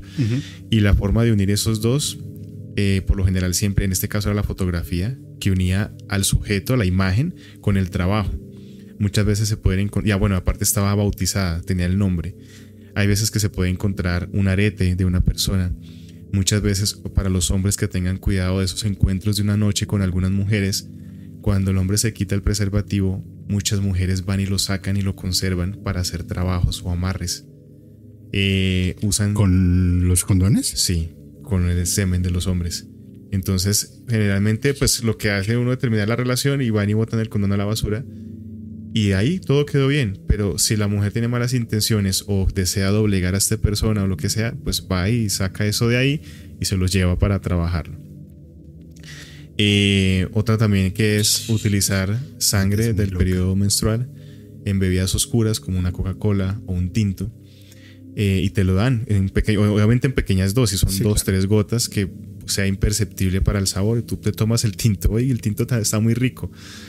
Pero empiezas después a ver a- diferente, ¿no? a la vecina un poco más atractiva y empiezas a pensar mucho en la vecina y todo el cuento y resulta que pues son amarres o son... De hecho, hablándolo ya un poco acá más eh, zafado del tema, Ajá. el sexo oral se considera un amarre. Porque Ok. tú estás obviamente en vínculo con o en contacto con los fluidos de otra persona y eso genera amarres sexuales o apegos sexuales. Yo sé que esto de pronto va a generar ahí polémica en los comentarios, pero para que lo tengamos en cuenta. No satanizar las cosas porque tampoco es que, no, que es que el sexo oral es malo, no, pero sí ténganlo en cuenta a quién lo practican. Sí, no a la primera persona que conocieron en un bar en una noche eh, eh, lo van a hacer porque esto puede ser una auto autotrabajo que se van a hacer a ustedes mismos. Que se amarre mejor el peluche. Sí, yo sabía que eso iba a generar comentarios. Pero ahí, ahí está para que lo tengan en cuenta, ¿no? Yo, no, es que yo tengo una mente degenerada. me- yo- es- o sea, que si hacen el sexo oral con el periodo menstrual, pues es un doble amarre. No, pues imagínate. No, ya. no, ahí, tenemos esto. No, Primero, mis carajo, respetos para el que lo haga, pero Después, ¿por qué me censuran? Sí. Eric, te quité el puesto, bro. Por Dios santo. Uy, no, pero. Pero el tema de, de esa brujería es, es terrible, mi hermano. Y no, y de hecho, digamos, México y Colombia tienen, o sea, son comunidades que se llevan tan bien porque somos muy parecidos, somos muy similares. En México la brujería es muy común, al igual que aquí en Colombia. Eh, bueno, en México ya, nos, ya llevan las cosas a otro nivel con el culto a la Santa Muerte, ¿no? Sí. Eh, pero digamos que somos comunidades muy parecidas en lo gastronómico, en lo cultural, en lo musical, compartimos muchos gustos. Entonces sé que la gente que nos esté viendo en México conocerán casos de entierros que incluso se han publicado en YouTube de cuando colocan las velas con los nombres. Entonces colocan la vela en forma de mujer y la vela en forma de hombre, los ponen de espaldas y los amarran o los cruzan con, con alfileres y esto es para generar separación en las parejas. Entonces empiezas tú a comportarte raro con tu esposa, ya no, no soporta ni siquiera que te hable, te estresa. Y entonces tú, pero ¿qué le pasó a Julio? Julio no era así. Y em, empiezan a comportar y a manipular a las personas. Fíjate que en una empresa donde tuve la oportunidad de trabajar hace ocho años, creo, ellos tenían una oficina en Barranquilla. Y la tesorera le descubrieron un desfalco y la sacaron.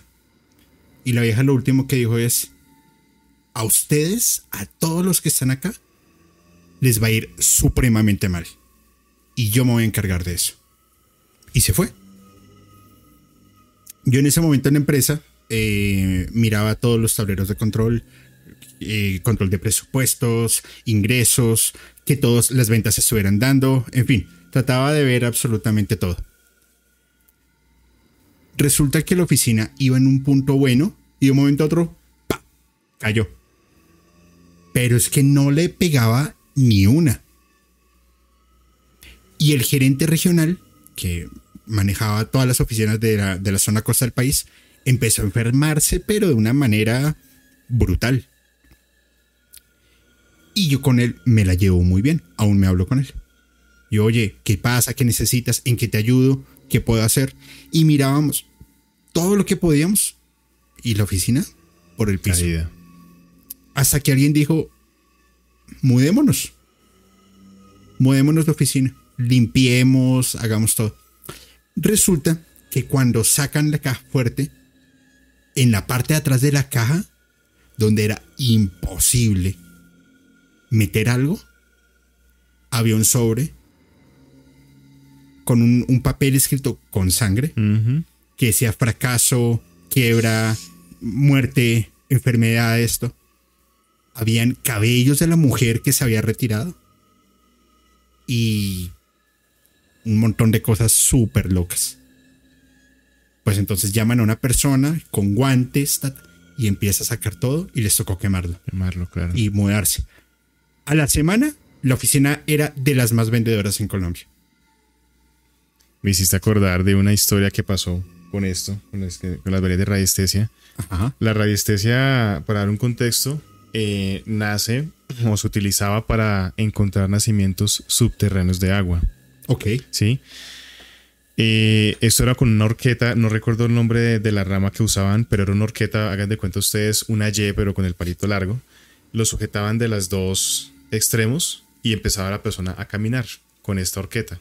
¿Sí? Para que sí, una Y. La sujetaba de los dos extremos y empezaban a caminar.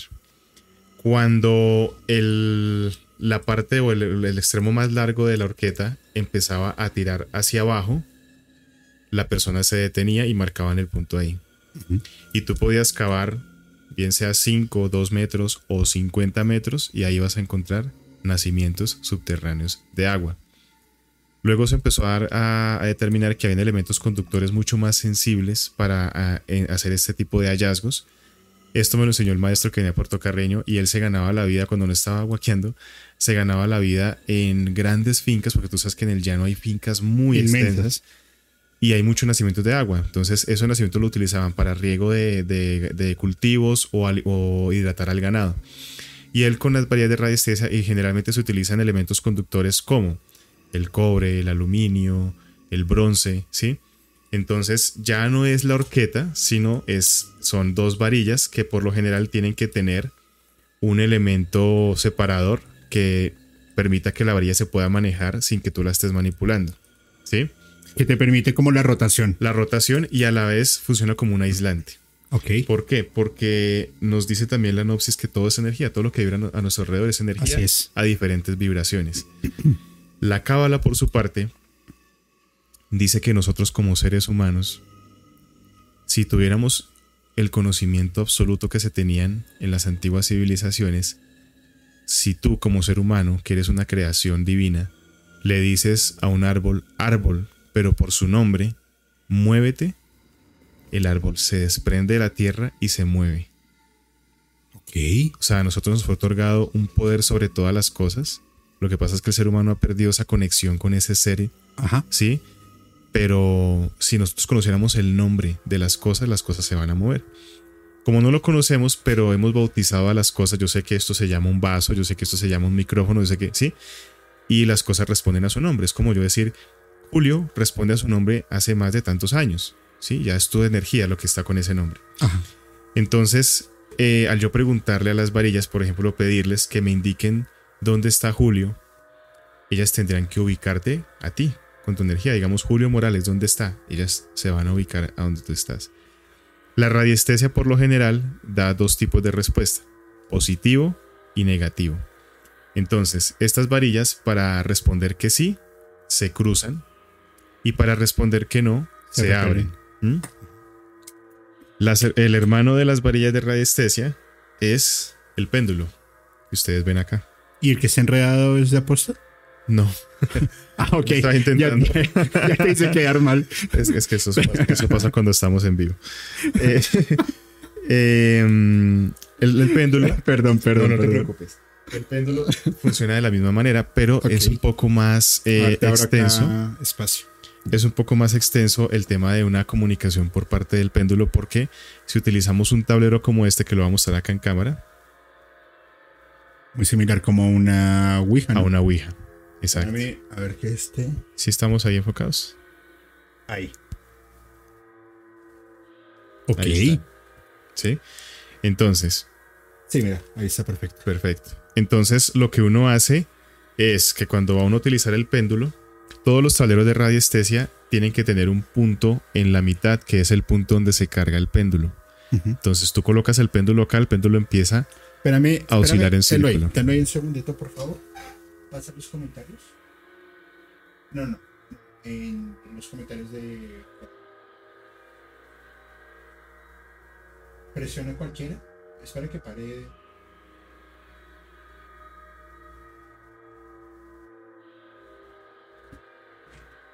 Presiona cualquiera. Ese. Y vuelve a presionar. Listo. Y de, de, entra el.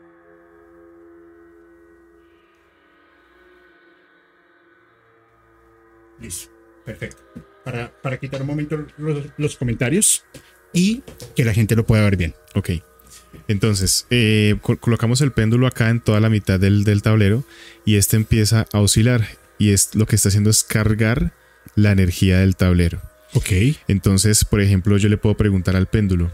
Acá tenemos el sí, se, se movería verticalmente y el no se movería horizontalmente. Ya si quiero pedirle, no sé, de pronto un nombre o un dato más específico, utilizaría las letras y los números que están abajo. Si se dan cuenta, todas las letras y todos los números tienen líneas, porque la raíz esa se mueve a través de energía o canaliza a través de energía en líneas. Entonces el péndulo va a tomar la línea de cada letra y se va a empezar a desplazar, siempre oscilándose. Y lo mismo con los números. Vamos a la demostración. Primero con las variedades de radiestesia. Yo creo que Julio, aquí te va a tocar manipular un poco la cámara. Esperemos a ver si lo podemos hacer así sin, sin tanto... Creo que sí. Ahí se ven mis manos y todo se ve. Ahí está perfecto. Yo lo que les voy a pedir y lo que siempre le pido a la gente que ve esto por primera vez es que miren mis manos. Ahorita si quieren podemos volver, volver a hacer el ejercicio, no hay problema. Pero estén muy atentos a mis manos y por favor las personas que estamos acá en el estudio eh, no crucemos brazos ni piernas. ¿Listo? Porque eh, los cruces, digamos, cuando tú cruzas los brazos o piernas, es un cruce energético, es un cierre. Cuando uno entra a una entrevista de trabajo o conoces de, primera vez a alguien, uno a veces suele cruzar los brazos en modo de defensa energética. Entonces, eh, ahí Julio está haciendo un primer plano ahorita, eso ustedes lo verán después, de mis manos. Y yo lo que voy a pedir acá en voz alta es que me ubiquen por favor, ¿dónde está Julio Morales?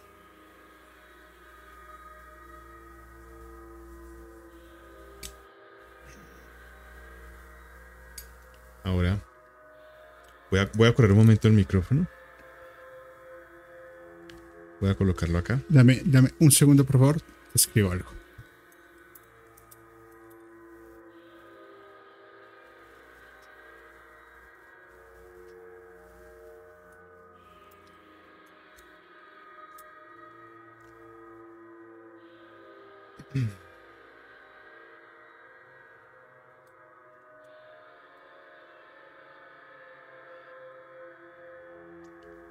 Ok.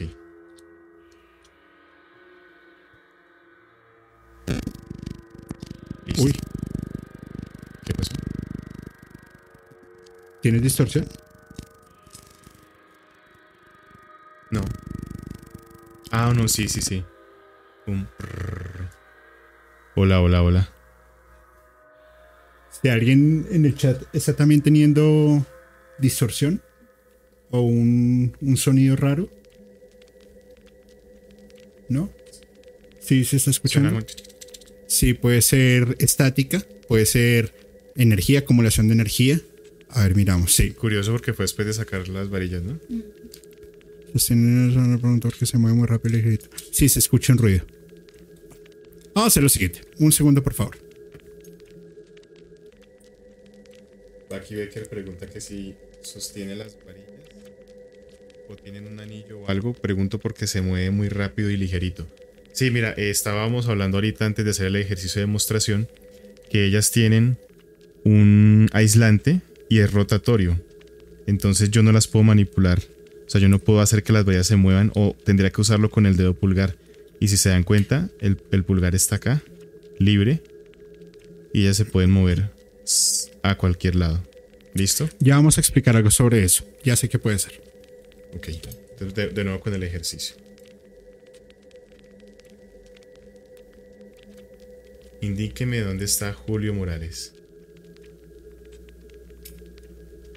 Aquí solo se va a mover una, porque la otra ya está señalando dónde estás tú. Ahora, vamos a hacer una pregunta. Él se llama Alberto Acosta.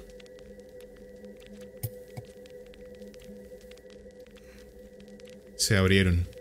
¿Recuerdan qué es que se abra? Que no. Que no. Él es Julio Morales. Mira mis manos. Otra vez. Él es Julio Morales. Y dicen que sí. Eso con el tema de las varillas y sirve, digamos, para, para el tema de ubicar objetos, ubicar... Lo usan mucho también en la guaquería, para ubicar guacas.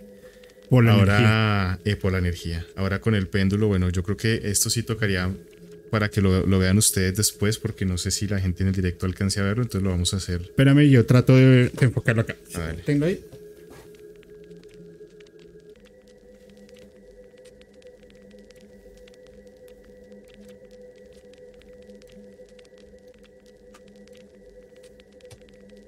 Sí, se reportan muchas personas el- la interferencia. Listo. ¿Listo? Entonces, lo mismo que ahorita, sin cruces energéticos, sin cerrar brazos o piernas. Vamos a poner el péndulo en el tablero. Ahí si se dan cuenta, el, el péndulo empieza a girar en círculo. Eso me quiere indicar que está cargando con la energía del tablero, lo está reconociendo. Ahora voy a preguntar, ¿hoy es sábado?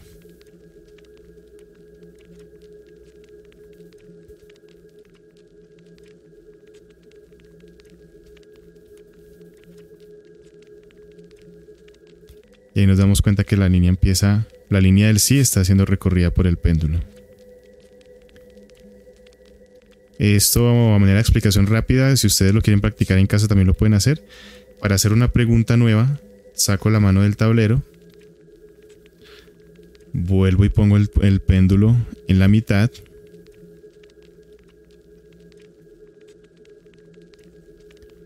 Espero que cargue.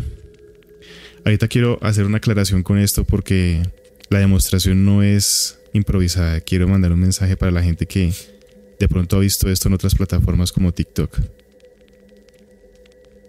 Listo, está cargando. Bien. Hoy es miércoles.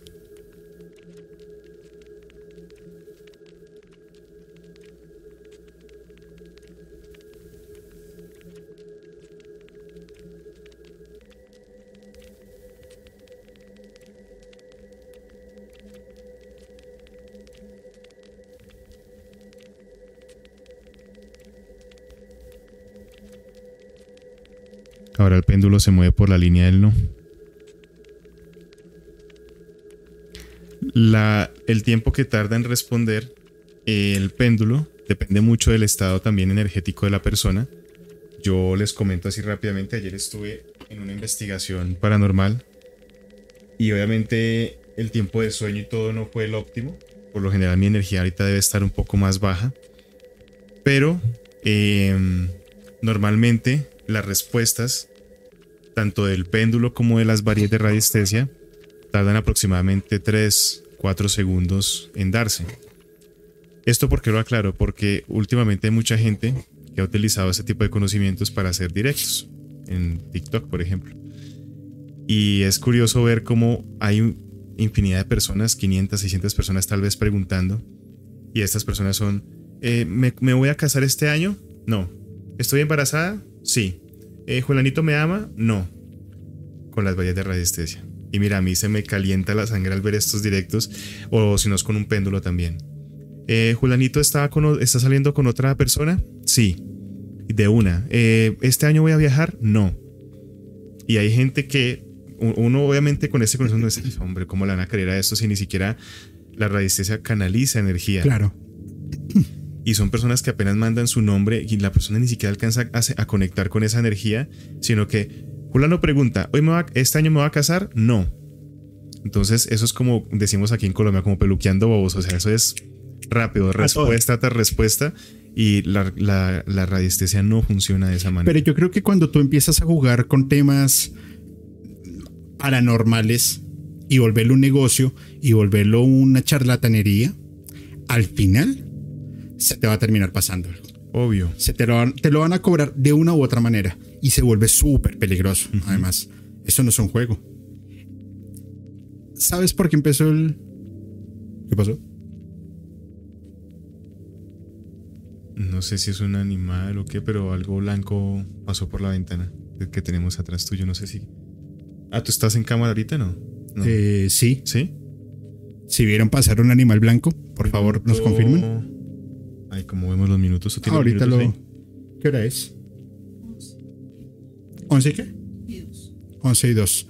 Empezamos a las 9. Minuto. Eh, dos horas, dos minutos. Ok. Para, que lo tengan ahí. ahí detrás de la cabeza de Julio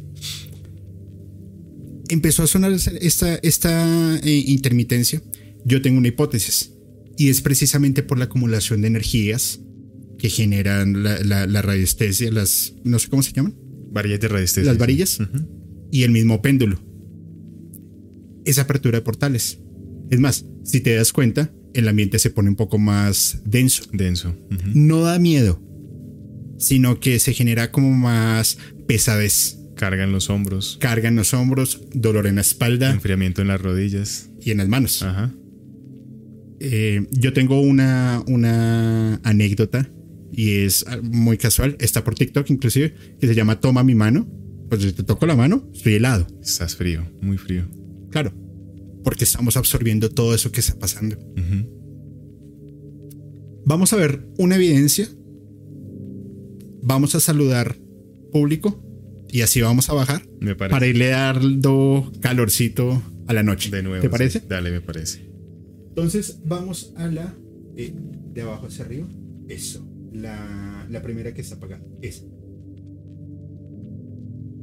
Y transición. Y encontró, tal vez sin creer, la explicación a esta sensación de sentirse observado.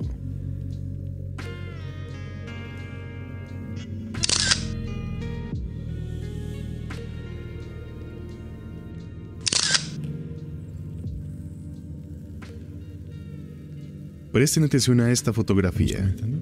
Se logra apreciar a simple vista la mitad de un rostro que se asoma por la ventanilla. Lo curioso es que ahí atrás no cabe una persona de pie. Nos devolvimos para verificar y tratar de esclarecer lo sucedido. Efectivamente, allí nunca hubo alguien en ese momento de tomar la fotografía. Por lo menos alguien vivo. Y sí, puede ser una simple coincidencia, pero ¿Se fijan que parece que es una persona con corte de cabello militar? Muy parecido al que llevaría un oficial de bomberos activo.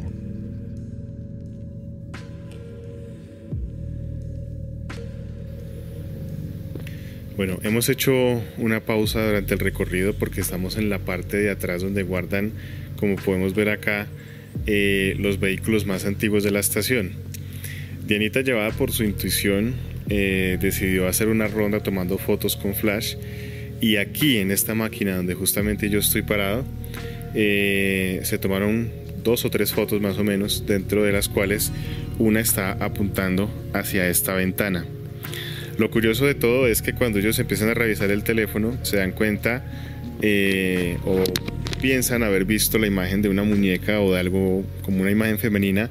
Justo en esta parte, no sé si alcancé a ver mi mano a través del vidrio, justamente acá en esta parte.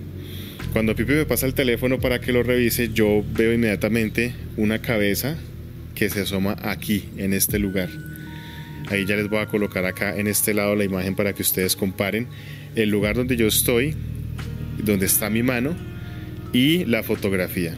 En ese momento Diana toma la foto desde abajo donde está Pipe ahorita grabando. No había nadie acá subido, todos estamos a la parte de atrás de, la, de las carpas. Entonces es curioso porque eh, realmente yo me subí acá, miré, pude comprobar y, es, y digamos que desclasificar la parte de la femenina que estaban viendo, que eran estas varillas que estaban acá. Entonces digamos que eso fue una pareidolia, ver una figura bueno, eh, lo que vimos a continuación es una investigación que hicimos en una estación de bomberos que muy amablemente nos abrió sus puertas para ir a hacer una investigación debido a que la actividad paranormal era muy fuerte. y las personas que hacían el aseo eh, veían siluetas, sombras que pasaban de un lado al otro, se, digamos, dejaban el vaso acá, iban al baño y cuando volvían ya no estaba el vaso, estando ellos completamente solos en esa área. Y una cantidad de hechos que condujeron a que nosotros, pues, como grupo investigativo, fuéramos a tratar de explicarlo. En este grupo de trabajo me acompaña Pipe, que es mi productor, y Diana, que es la medium que nos acompaña, la medium de cabecera. Eh, fue muy curioso porque después de un recorrido de estar sintiéndonos vigilados, observados, como que la energía que estaba ahí se nos ocultaba, eh, nos separamos. Diana se va con su celular y empieza a tomar fotos con flash. Y llegamos a un parte que era, una parte que era como un garage, pero donde estaban todas las máquinas antiguas, muy antiguas y ella toma una fotografía y cuando mira el teléfono dice, acá hay algo. Ellos, ellos pensaban, era una pareidolia. Ellos pensaban que era un rostro y resulta que no, era una parte blanca que tenía el camión atrás. Cuando me muestran la foto a mí, yo digo, ¿cuál muñeca? ¿Ustedes no ven la cabeza que está aquí asomada? Y ellos, ¿cómo así cuál cabeza? Y les muestro y no la habían visto. Y se ve ahí la foto, la ventana del, del camión y hay una cabeza donde solamente se ve como el tabique hacia arriba y está así asomado. Entonces ahí donde es donde vieron ustedes que yo me voy al camión, me subo a tratar de ver si cabía una persona y no cabía una persona entre el espacio de la cabina y lo que va a la parte de atrás, como de la escalera del, del camión. Eh, no sabemos quién o qué estaba ahí. Yo digo que por lo que pude analizar, su cabello corto y todo eso, tuvo que haber sido algún bombero. Recordemos que estos camiones muchas veces son cedidos por otras estaciones. Así es. Y pues estos camiones se enfrentan muchas situaciones de dolor, de peligro, de riesgo. Siempre están donde hay una tragedia, un accidente. Muertes dolorosas. Muertes dolorosas. Entonces hay mucha impregnación energética en estos lugares y en estas máquinas. Entonces no sabemos qué, porque Diana, Diana es medium. Y yo le dije, ¿tú viste algo? Me dijo, no, Alejo, yo no lo vi. Pero le tomé la foto y ahí apareció. Vamos a la segunda evidencia, por favor.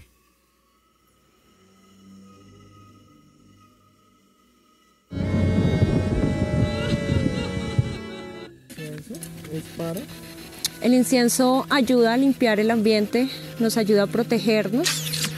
Puede que eso nos ayude también a limpiar eh, las voces que están apareciendo en el Spirit Box, porque pues se han dividido entre las que quieren el incienso y las que no. Entonces vamos a descartar bajos astrales, energías negativas, a ver si tenemos un contacto más directo. Me acerco a dónde. Se escucha perfecto. Bueno, son las 12 de la noche y 7 minutos. Eh, estamos acá a un costado de la iglesia de la Valvanera en Chía, Cundinamarca, escampando un poco de la inclemencia del clima, que bueno, nos dio un buen espacio para hacer un recorrido, pero... Eh, el incienso ayuda a limpiar el ambiente, nos ayuda a protegernos.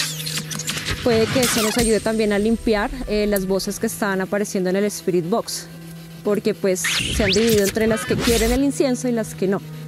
Entonces vamos a descartar bajos astrales, energías negativas, a ver si tenemos un contacto más directo. Me acerco a dónde. Genial. Ya, ya no puedes probar. Bueno, son las 12 de la noche y 7 minutos. Eso no es lo que vamos a Eh, resaltar. Estamos acá.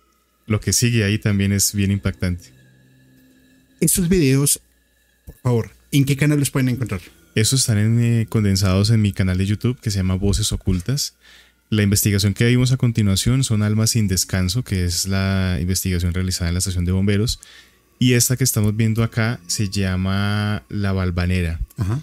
Y es una Eso es iglesia. Chía. Eso es en Chía. Y es curioso porque mira que es un templo religioso, ¿cierto? Así es. Y la gente pensaría que pues allá es un espacio para ir a orar, hacer un retiro espiritual. Cuando yo voy, en este caso, en esta investigación me acompañan dos mediums. Una es Catalina, que era la medium invitada, y la otra es Roja, que es nuestra medium. Llegamos al sitio y ellas nunca dijeron algo positivo.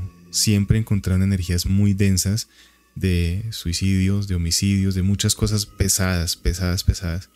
De hecho, las, la Spirit Box, que es lo que ustedes están escuchando, botó muchas psicofonías, entre ellas Me Acerco, eh, otra decía Incienso. O sea, durante la investigación ustedes la van a poder Estaban ver. buscando luz. Sí. De repente nosotros damos la vuelta por la parte de atrás de la iglesia. Esa iglesia tiene una connotación bien fuerte porque la iglesia está acá y acá justamente debajo está la reserva indígena de Chía. No sabía. O sea, les colocaron la iglesia. La iglesia encima. se la impusieron. Sí. Entonces, obviamente hay, hay roces todo el tiempo, hay una tensión muy grande ahí. Y damos la vuelta por la parte de atrás y Catalina, que es la medio invitada, ella llega y nos da la señal de que paremos y empieza a mirar así hacia una viga. Una viga es una, una- unas barandas que estaban en el techo. Y se queda mirando así. Y le digo yo a Cata, ¿estás bien? Y me dice, sí, pero acá alguien se quitó la vida. Para esa investigación a nosotros nos acompañó la Policía Nacional y la Policía Cívica de Chía. Entonces le dije, cuéntame más. Me dijo, este hombre se quitó la vida por un despecho, algo amoroso. Y él no ha podido superar eso y está muy triste y lo peor es que lo estoy viendo ahí colgado. Dios mío. Entonces, eh, yo siempre, y con las mediums que, me, que, que yo he conocido, lo saben. Yo soy una persona que me gusta, digamos, yo al principio de mi proyecto no, no involucraba mediums en las investigaciones, porque es que es muy difícil que a ti te diga un medium, uy, estoy viendo un señor acá bajito, de bigote, no sé qué, y uno, ah, bueno, pues sí, si tú lo dices, Sí. porque solamente lo puede ver el medio. Entonces, no es un método confiable o comprobable de lo que esté viendo sea real. Entonces, no me gustaba llevar mediums por eso. ¿Qué pasó con Roja? ¿Qué pasó con Catalina? Que han podido dar detalles exactos, nombres exactos de con quién están hablando y, y pueden ser comprobados. En este caso, en esta investigación, nos acompañaba la policía, como te dije anteriormente, y dije yo, se me prendió el bombillo, dije, vamos a comprobarlo me voy a donde estaba uno de los oficiales y le digo, hermano, hágame un favor. Ayúdeme a verificar si acá en este lugar hubo un suicidio. Listo, compa, de una. Tú llama a la central. Central, hágame un favor para verificar un código ahí. Eh, RCA, pues eh, afirmativo. Todo eso quedó en video.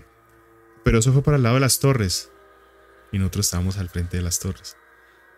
Entonces la medium le dice, pregúntale que si el hombre que encontraron acá tenía signos de alicoramiento o algo así. Obviamente eso ya no lo saben los policías porque ellos no se encargan de eso, ellos se encarga la parte forense. Pero ahí en el punto donde la medium nos marcó que alguien se había quitado la vida, efectivamente pasó. Yo con el tema de investigador me puse a mirar por internet a ver si había noticias en algún periódico local o nacional de esa muerte. Nunca encontré nada. Entonces no hubo forma de que ellas se premeditaran a la investigación porque ni siquiera sabían para dónde iban a ir. Yo a las mediums siempre les digo, hay investigación, alístense, queda afuera o dentro de Bogotá. No les digo nada más. Yo recopilo el testimonio con las personas locales, me dan toda la información y con eso yo empiezo a hacerle preguntas a la medium. Entonces, ellas no saben absolutamente nada de para dónde iban, ni mucho menos, y llega esta mujer y dice, acá pasó esto, esto, y el policía va y me lo confirma. Está, Está genial, genial.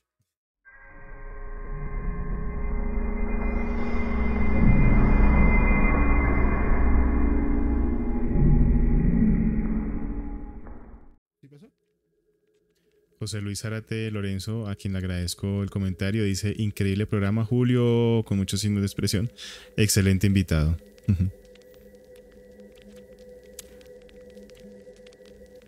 Miren, wow. Mira.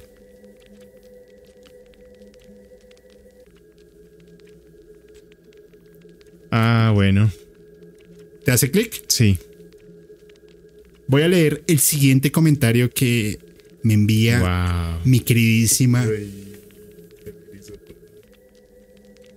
Rosa Álvarez de Ángeles Blancos. Por favor, todos sigan a Rosa. Y se los juro, voy a tomarle acá screenshot para que ustedes vean. Wow. El mensaje dice lo siguiente. Energía de una mujer mayor queriendo hacer contacto. No es mala, es una mujer sabia. ¿Quién es? ¿O qué pasó? O si se puede saber, por supuesto. Mm. Me gustaría que si Rosa, que nos está escuchando, pueda darme más detalles para confirmar, pero eh, puedo dar de antemano un sí, porque no es la primera persona que me lo dice. Eh, cuando yo hacía mis transmisiones en voces ocultas eh, y hablábamos y teníamos mediums, tres personas me han dicho que ven conmigo o en esta casa a una mujer mayor, pero eh, las tres han coincidido en la descripción. Me gustaría que Rosa, si es posible o si le permiten ver más, me pudiera dar más información. Yo te digo, es tal. ¿Sí? Aquí le acabo de escribir a Rosa, a ver si le podemos llamar. Rosa, si estás por ahí, manifiéstate. Usemos el péndulo para invocar, para invocar a Rosa. Wow. Y cuando haces lo de las varillas, ¿es tu energía o entidad?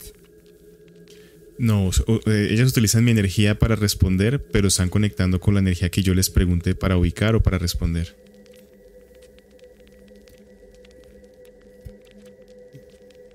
Bueno, sí, sí, por favor, chicos moderadores, si alguien sabe de Rosa, eh, apaga el, el sí. en la parte derecha superior. Ahí está la X. Me, me asustó. A ver, vamos a ver si Rosa está por acá. Fue curioso porque cuando ella dijo eso, inmediatamente la sentí una punzada aquí en la, en la, cabeza, en la parte izquierda de la sien. Más que todo, ¿sabes por qué? Porque, mm, o sea, que otra persona que no nos conocemos y venga a decir eso. Y yo sé que Lili que nos está escuchando, que en los comentarios ojalá me pueda aportar también y respalde mi testimonio. Hola Rosa. ¿Cómo estás? Muy bien, gracias. Discúlpame, pero el OBS hoy nos ha jugado una mala pasada y me da miedo que si intento conectarte me, me, me rebote la transmisión. O sea, me, la puede bajar. Sin problema. ¿Nos podrías dar un poco más de detalles de esta mujer que, que has visto? Por favor. Sí, claro. Eh, eh, y desde eh, cuando estaba Alejandro con las varillas de radiestesia y que se empezó a oír la interferencia en el sonido, ese fue el momento en que la percibí. una mujer sabia, una mujer muy antigua, incluso la imagen que me permiten ver es de una señora ya de edad me marcan, me muestran que es una señora con conocimientos del, cosmos, mm, lo podemos interpretar como conocimiento de, de astrología, con conocimientos de herbolaria. Y me dice muy claro y contundente que es una guardiana y que está ahí por la misión que tiene Alejandro. Lo guía, lo protege en la medida de lo posible, pero dice que a veces él no coopera al exponerse, pero trata de, protegerlo, de guiarlo para que cumpla con su misión. Si bien es cierto que, que investiga, es una persona muy, muy conectada a la Pachamama y que aunque él no se dé cuenta, su voz sí es escuchada por la gente que tiene que escucharlo. Entonces, que no se canse, que mantenga su paso firme y, él, alcanzar a ver los resultados y los frutos de, de, esa misión tan importante con la que está cumpliendo y por eso, por eso está ahí. Oye, Rosa, ¿podría sacarme de una duda? La misión, de Alejandro, la misión de Alejandro es comunicar y enseñar. ¿Estoy en lo correcto? sí, hacer, hacer conciencia. Porque la forma en la que él habla, si tú te pudiste dar cuenta, cuando él habla y comunica, te serena. Eh, eso es eh, en apariencia. Lo que en realidad sucede es que la vibración de su voz está llegando realmente al corazón para que después lo procese el cerebro. Y esa es como la manera correcta en que se da la sincronicidad y que es un campo vibratorio que realmente puede eh, lanzar un efecto, no como tradicionalmente hacemos los seres humanos de manera automática, que queremos procesar todo con la mente y ahí después cuando se pueda eh, le hacemos caso al corazón. Él utiliza sin saberlo o mejor no de manera tan consciente, pero su mensaje entra primero al corazón, te hace escucharlo por la moderación de su voz y después el cerebro empieza a procesar.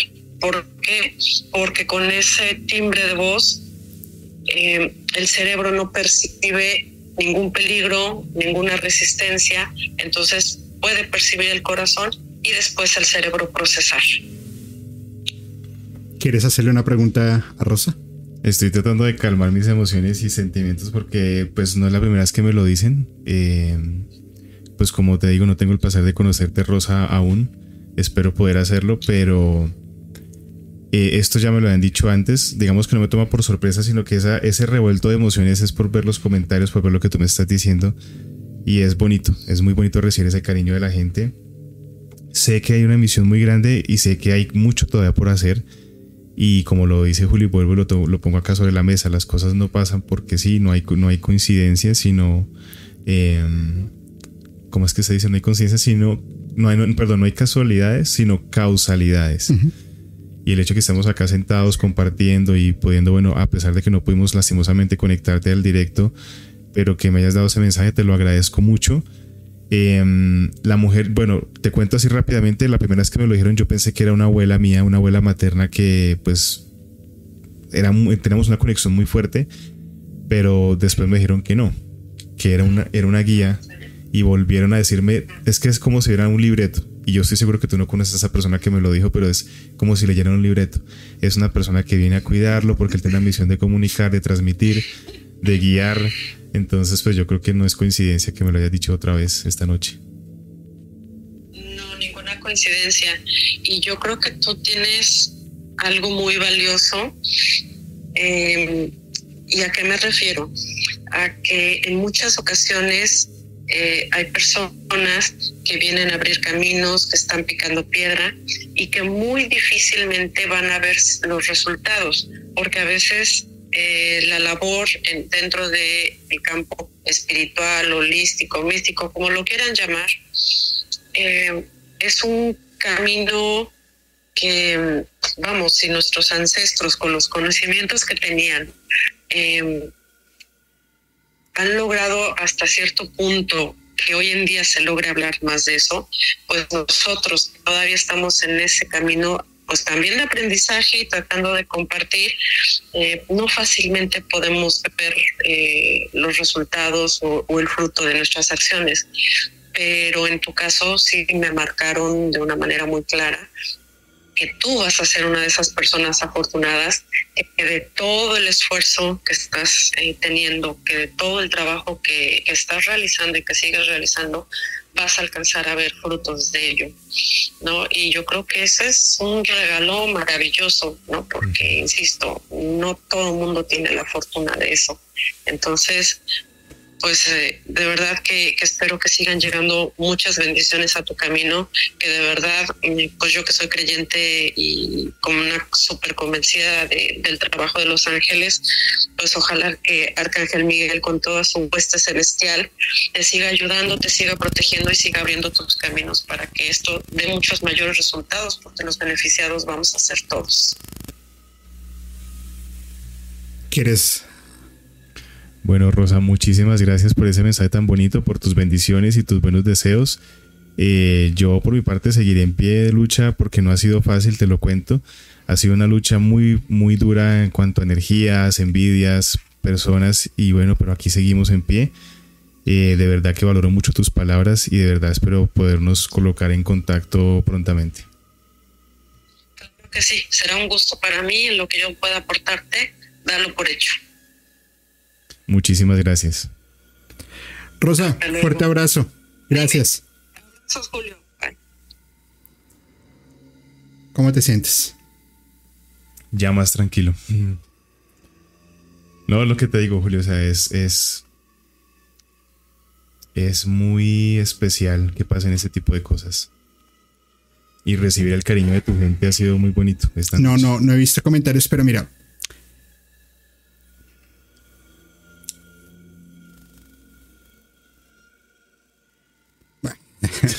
mi, vida ha tenido tantos cambios últimamente que, te, lo, decía hace un rato. parezco un, un gitano con un montón de maletas por todo lado. Pero el que nos hayamos sentado acá hoy y haya pasado esto, primero. Segundo, a Rosa yo le había escrito, Rosa, no te puedo unir porque la plataforma está fallando y no puedo arrastrar la imagen. No sé por qué. Sí. Y me dice, ok, no hay problema. Pero Rosa tenía que estar en el programa por algo. Por algún motivo.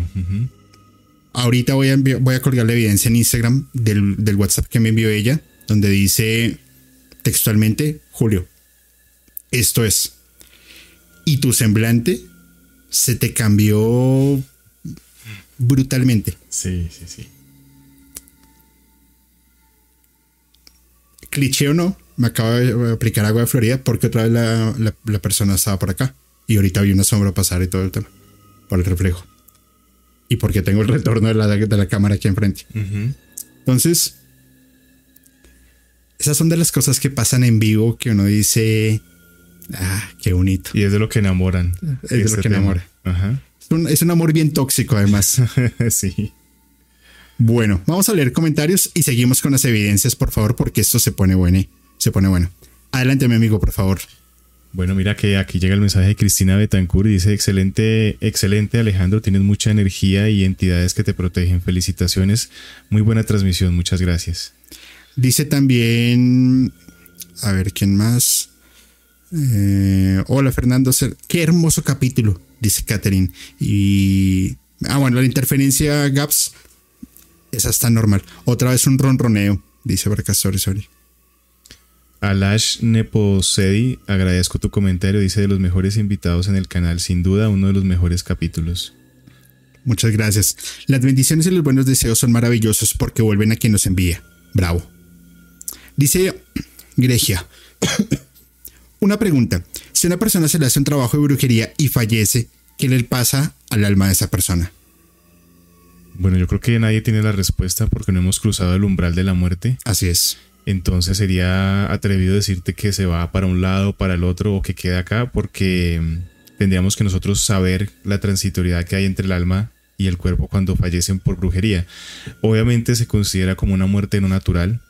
Por ende, eh, si nos basamos en los estudios, diríamos que esa alma quedaría penando por un tiempo porque no cumplió su ciclo de vida. Es decir, yo, tengo la creencia de que nosotros nacemos con una fecha de caducidad, así como los productos.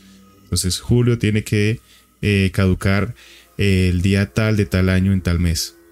Si tú con tu libre albedrío interrumpes ese proceso y interrumpes tu vida, no sé, faltándote 20 años terrenales para culminar ese proceso, tendrás que pagar ese tiempo, pero en el otro plano, en el plano espiritual. Entonces, al ser una muerte así como tan abrupta o violenta, puede que pase eso, pero es una hipótesis más no una verdad.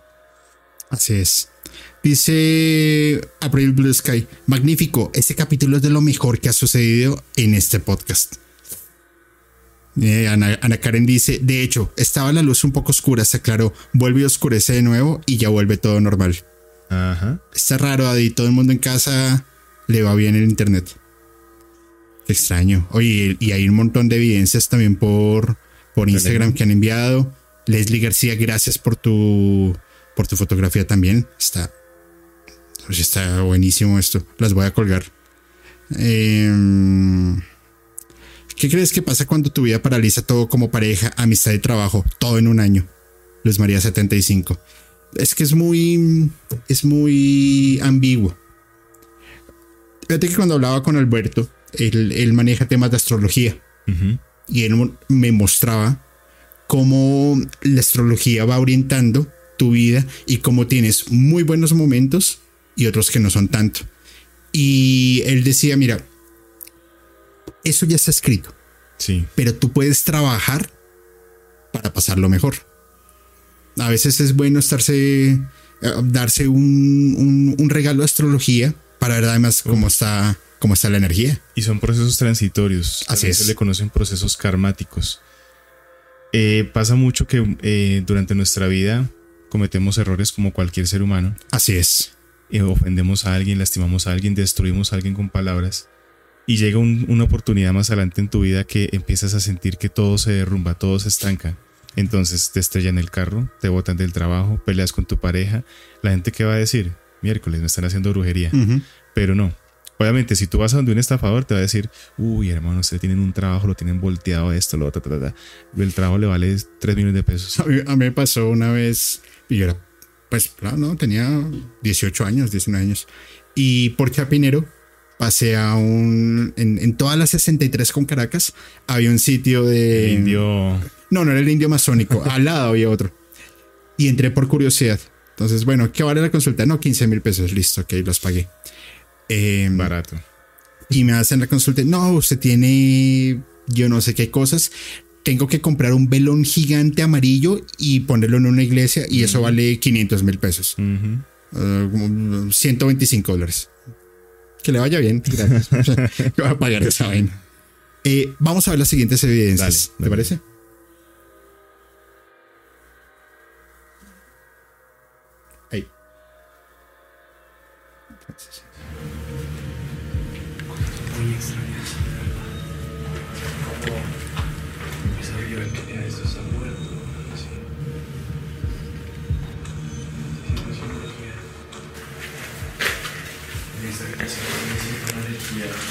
Pesada. Hay cosas escritas en la pared con ese, con ese rojo que no se sabe si es sangre.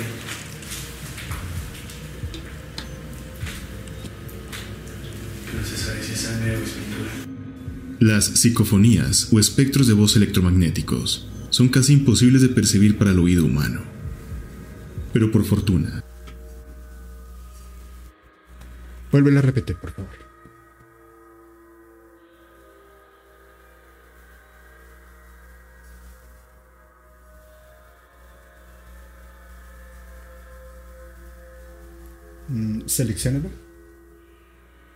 Mm. Y. Eh, tan raro. Pues dale doble clic sobre. No, ábrela ahí. Dale doble clic.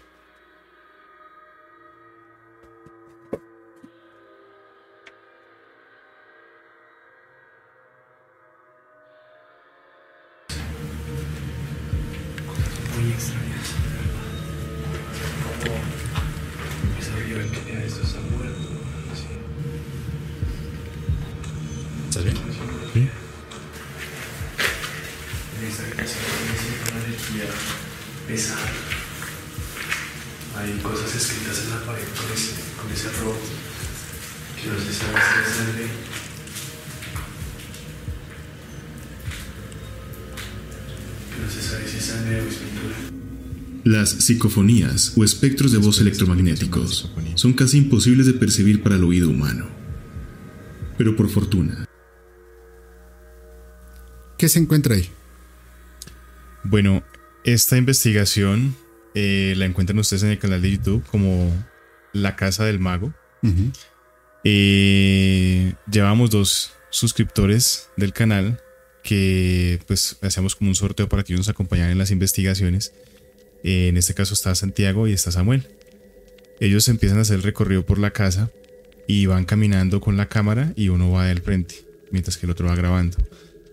Esta casa es de una persona muy conocida aquí en el municipio de Tabio o en su tiempo en vida, porque el tipo era el típico brujo de cuento. O, haz de cuenta un, un Gandalf, ¿es que se llama? Gandalf. Gandalf. El tipo alto, delgado, con siempre vestía con túnicas blancas, con su báculo, la barba así súper extensa, el cabello largo y las gafitas así redondas aquí sobre la nariz. El típico mago de cuento. Tal cual. Y entonces em, él se llamaba Ángel Martínez, pero no le gustaba que le dijeran brujo. Le ofendía mucho, pero el hombre trabajaba con, con magia y brujería. Él tiene cuatro casas en, entre Tabio y Tenjo. ¿Sí? Dos en Tenjo y dos en Tabio. Y las edificaciones de esas casas son...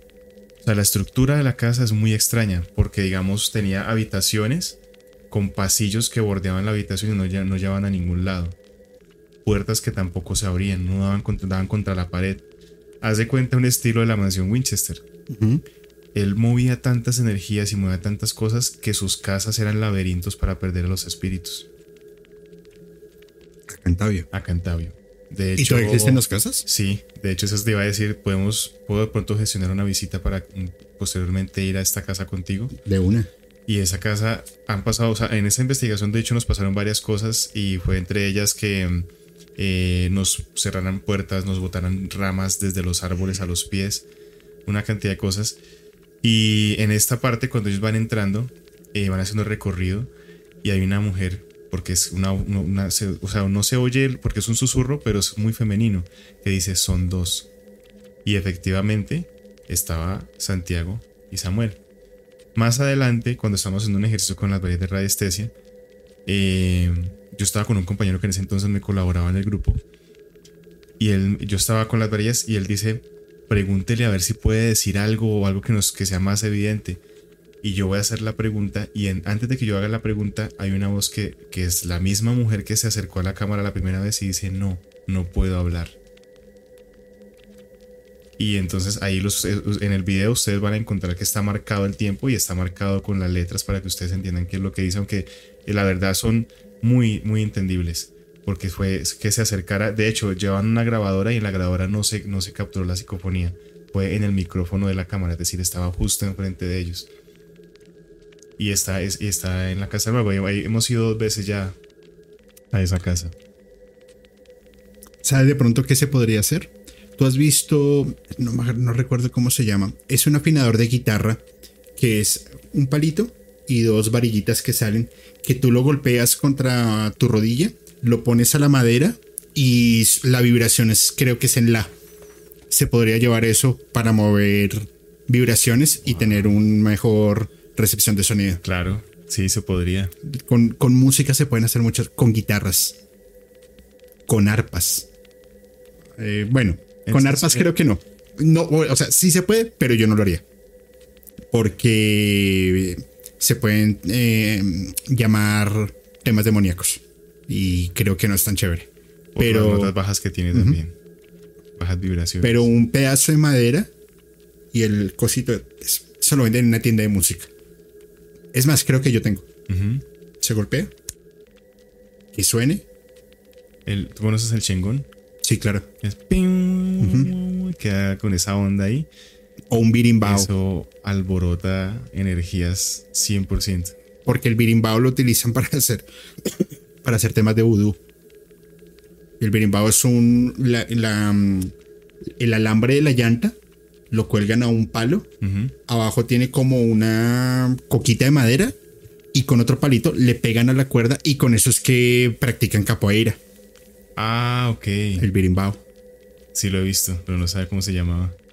No, es que con el sonido como tal se pueden hacer muchas cosas. De hecho, eh, la transcomunicación elemental habla de que para poder comunicarnos por medio de grabaciones con los muertos hay necesidad de utilizar ruido blanco. Así es. El famoso de los televisores, de la radio o lo que sea que sea sonido blanco, potencializa o abre un canal, la estática, para que la voz del muerto o el fallecido o el fantasma se transmita mejor. Por eso es que la Spirit Box, aquí hay que hacer una aclaración y es que para que la Spirit Box dé psicofonías confiables, es sí o sí obligatorio quitarle la antena. Porque la Spirit Box es un radio. Y no llevar celulares ni aparatos que generen estática o electromagnetismo. Ajá. Entonces, eh, al ser un radio, lo que hace es un barrio de frecuencia. Es como cuando tú colocas en el radio del, carro a buscar emisoras y ha sostenido el de cambiar. Ajá. Empieza, empieza a pasar por todas las emisoras. Si tú no le remueves la antena y la dejas en frecuencia FM, es muy probable que durante toda la transcomunicación empieces a escuchar música, palabras y un momento otro comunicador tú preguntas, ¿hay alguien aquí? Y por casualidad, justo en el segundo que el locutor dijo sí, entonces, ¡ay, una psicofonía! No es confiable. Entonces lo bueno es remover la antena y dejar siempre en frecuencia modulada que no va a percibir ninguna señal. Si tú lo cambias a la AM, que es eh, aire, sí va a recibir sí o sí, así no tenga la antena, va a recibir señal. Entonces siempre en FM y, remover la antena o llevar simplemente sonido blanco, grabado.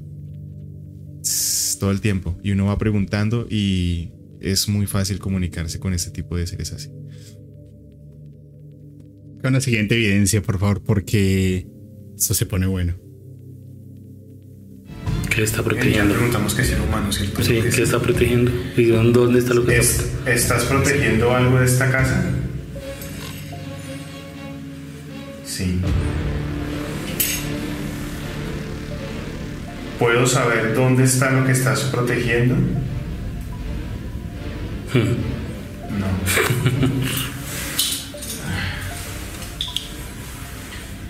¿Puedes darnos una manifestación más clara de que estás aquí? Pregunto si puede hacer algún ruido o algo para que tengamos evidencia. ¿Puedes darnos un ruido o una prueba de que estás acá? Pregunto si puede hacer algún ruido o algo para que tengamos evidencia. ¿Puedes darnos un ruido o una prueba de que estás acá? Pregunto si puede hacer algún ruido o algo para que tengamos evidencia. ¿Puedes darnos un ruido o una prueba de que estás acá?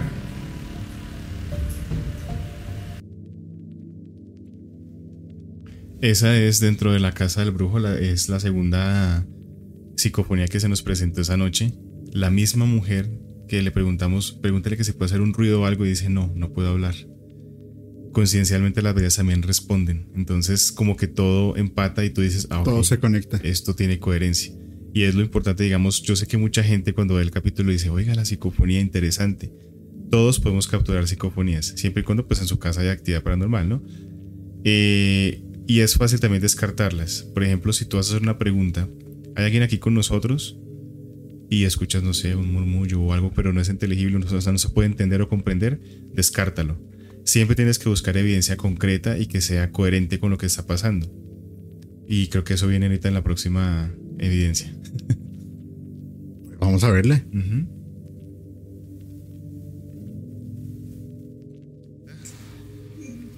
No, si me oyes, levanta el brazo derecho. Uf, no, está todavía no. No, no, quítale.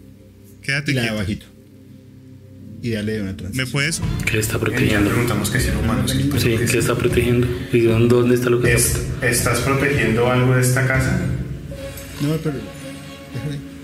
Sí.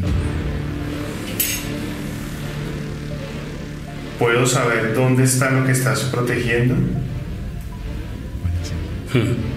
No. pero sigue sonando la de ¿Y qué puedes saber lo que está protegiendo? Sí, no, ya esa ya. ¿Puedes darnos una manifestación más clara? De...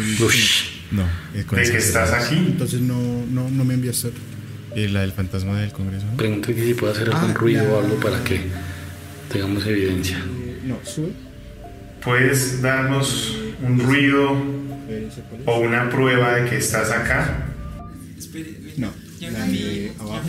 Corre más para allá, corre más para atrás. Tiene un, se tiene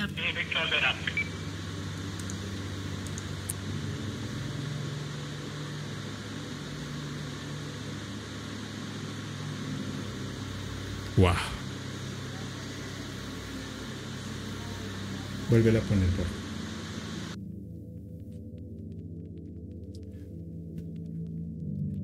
De al ladito. Que está la flecha eh, en círculo. No, no. Arriba, ¿dónde estabas? No. Al lado, justo al lado, justo al lado. Ahí. Dale transición. ¿No? Dale doble clic donde dice cámara de seguridad. No. Abajo, abajo, abajo. Ahí, ahí, ahí. A la izquierda. Dale doble clic. No, no. En el nombre. Ahí. Doble clic. Ujú. Dale aceptar. Transición. Ya.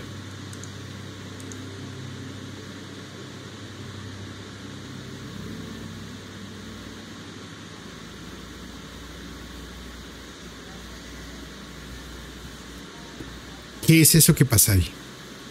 Bueno, eh, este material llega a nosotros gracias a una chica que es periodista del Congreso. Eh, uno de los guardas de seguridad que sabe que a ella le encanta el tema paranormal le dice, China, venga que les tengo que mostrar algo que le va a gustar. La lleva al cuarto de monitoreo de cámaras y le muestra este video. Ojalá la gente en los comentarios nos deje saber qué fue lo que vio. Pero básicamente se ve una silueta translúcida que pasa desde un pasillo, distorsiona la cámara y extrañamente se ve como cuando la cámara vuelve otra vez a tomar nitidez que esta silueta empieza a escalar en cuatro patas la pared y se sube como si fuera una araña.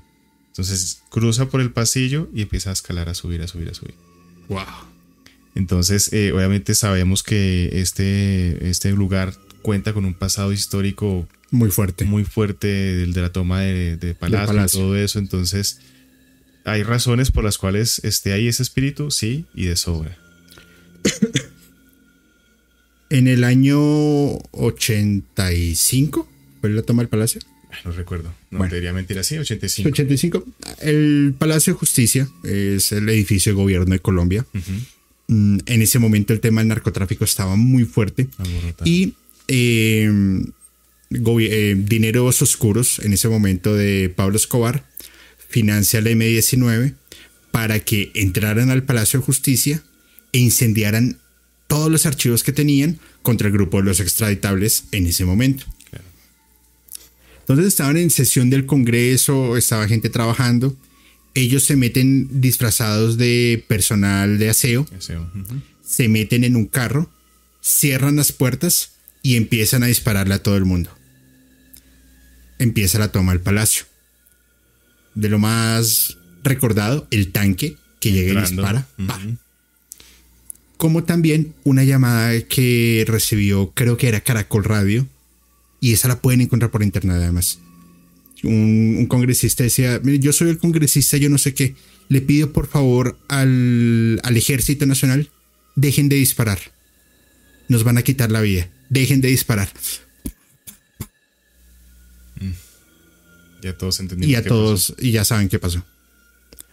Muchas personas, además, muchas personas además salieron. Hay registro de video que salieron. Y nunca apareció. y nunca aparecieron.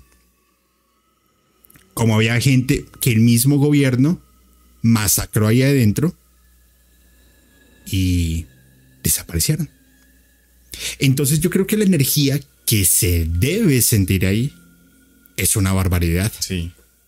Como ir a una cárcel, como ir a un sanatorio mental, como ir a la cementera que hablábamos, como ir a un hotel abandonado, y ni siquiera que no esté abandonado. Estando en Cancún, nos pasó con Fepo, haciendo un- una grabación así, tal cual. Diez minutos, es que todo fue muy, muy loco, ahorita que me acuerdo. Nos fuimos a, alistar, estábamos en una cena, él me dice, em, va a sonar raro, te espero en mi habitación. Yo, bueno, está bien. Pero me dice, "Eh, vamos a transmitir en la habitación. Yo, listo, vamos. Llegué y ya, ya estaba todo montado, estaba todo listo para arrancar. Diez minutos antes, todo falló. Se desconfiguró el OBS, se desconfiguraron las cámaras, una luz se fundió, el micro, los micrófonos y el- la interfaz no funcionaban. Y pues yo en ese momento no tenía ni idea del tema de, de audio. no, no sabía cómo ayudarle. Al final pudimos transmitir. Entonces estábamos hablando. Ah, bueno. Yo salí a, a- a buscar comida y en cuestión de 10 metros cayó el peor diluvio que te puedas imaginar. Yo llegué completamente lavado, me tocó ir a cambiarme rápido. Llegué y me acordé que había dejado las notas en la habitación y ya no podía regresarme porque ya íbamos a empezar la transmisión. Es decir, todo falló. Estábamos hablando, ni me acuerdo de qué tema, y empezamos a escuchar los dos personas riéndose y hablando. Ok. Entonces yo hice como que. Y el, o sea, el sitio estaba igual de silencioso a como estamos acá en este momento. Si, si, si quitamos la música, no se van a escuchar absolutamente nada, ni siquiera el difusor. Sí. Así estaba en ese momento el hotel, cuando nos quitamos los audífonos. Nos los volvíamos a colocar y escuchábamos a la gente. Cabrón, pero ¿de, ¿de dónde? En una hi- hicimos cambio, él quedó el, el foco solo hacia él. Me asomé a la ventana, no había un alma. Acabamos el capítulo y los dos estábamos haciendo exactamente lo mismo, mirando hacia atrás. Porque algo nos estaba siguiendo. En los hoteles también pasa eso. Claro. En, en las discotecas. En tantos sitios que se concentran las energías que por supuesto te pueden te pueden caer a ti. Y no sé si es que soy sugestionado, pero alguien se acaba de reír. No, fue mi zapato. Ah, yo puche, lo que me faltaba. Entonces, y eso es lo otro. El cerebro empieza también a jugar con tus emociones, con lo que tú estás sintiendo. Un caso que conozco también muy, muy de cerca. Una persona que se acostó a dormir y alguien le estaba observando y no pudo dormir. Y no le creían.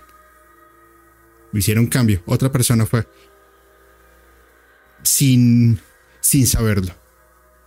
Y dijo exactamente lo mismo. Se le preguntaron a cuatro personas diferentes que no se conocen que trabajan con temas paranormales de forma diferente cada una y las cuatro dijeron lo mismo. Hay un ser oscuro ahí. Ya que te lo digan cuatro personas es porque eso ya. Y lo que se sentía,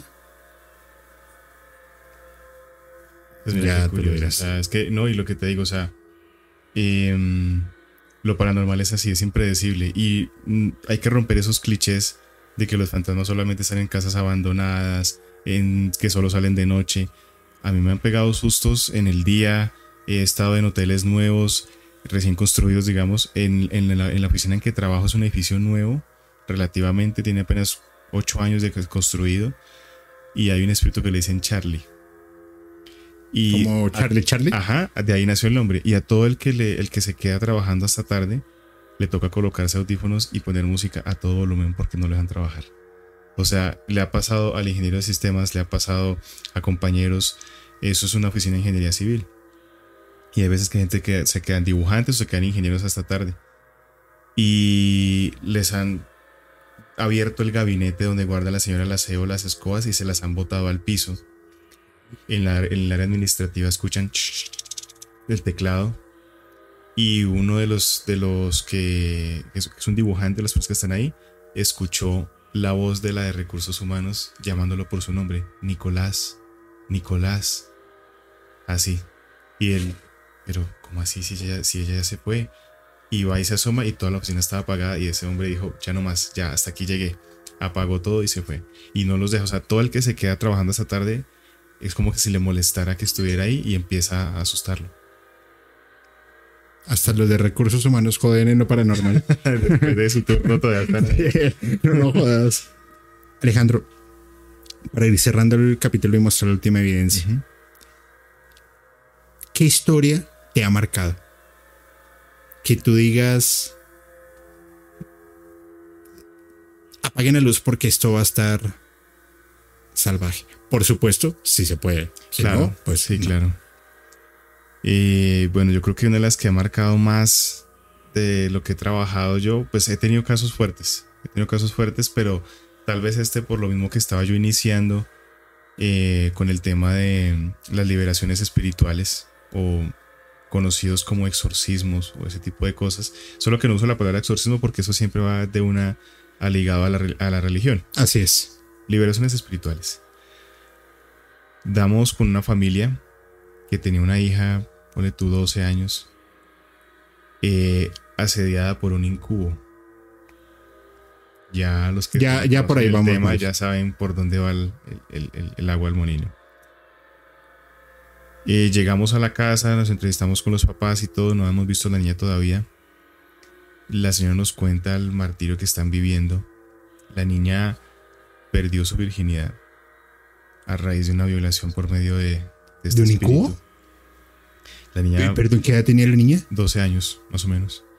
No. Ella se levanta llorando, o sea, gritando. Los papás van corriendo a la, a la habitación. ¿Qué pasó, mi amor? No sé qué encuentran las sábanas manchadas de sangre cuando decía me duele, me duele, me duele, ellos le quitan las cobijas y la ropa interior estaba dentro de sus genitales. Entonces eh, ellos entran en pánico, ya, o sea, ellos habían eh, visto los comentarios que ella la niña decía que sentía un olor a azufre cuando ya le apagaban la luz. Daniel tocaba siempre dormir con la luz prendida, pero no le gustaba dormir. Claro, era un incubo. No le gustaba dormir porque decía yo no puedo dormir porque siempre llega a molestarme. Em, los comentarios. Em, llegó el, día que pasó esto, la niña pierde la virginidad y claro, ellos decían, es, increíble, la mamá decía, yo no podía creerlo, ver su ropita interior hundida dentro de sus genitales, o sea, fue horrible. Llevaron sacerdotes, hicieron limpias, porque la mamá era muy religiosa y todo, pero las presencias o las visitas seguían, ¿sí? No, no, no se alejaban. Eh, llegamos nosotros y el ambiente, Julio, era...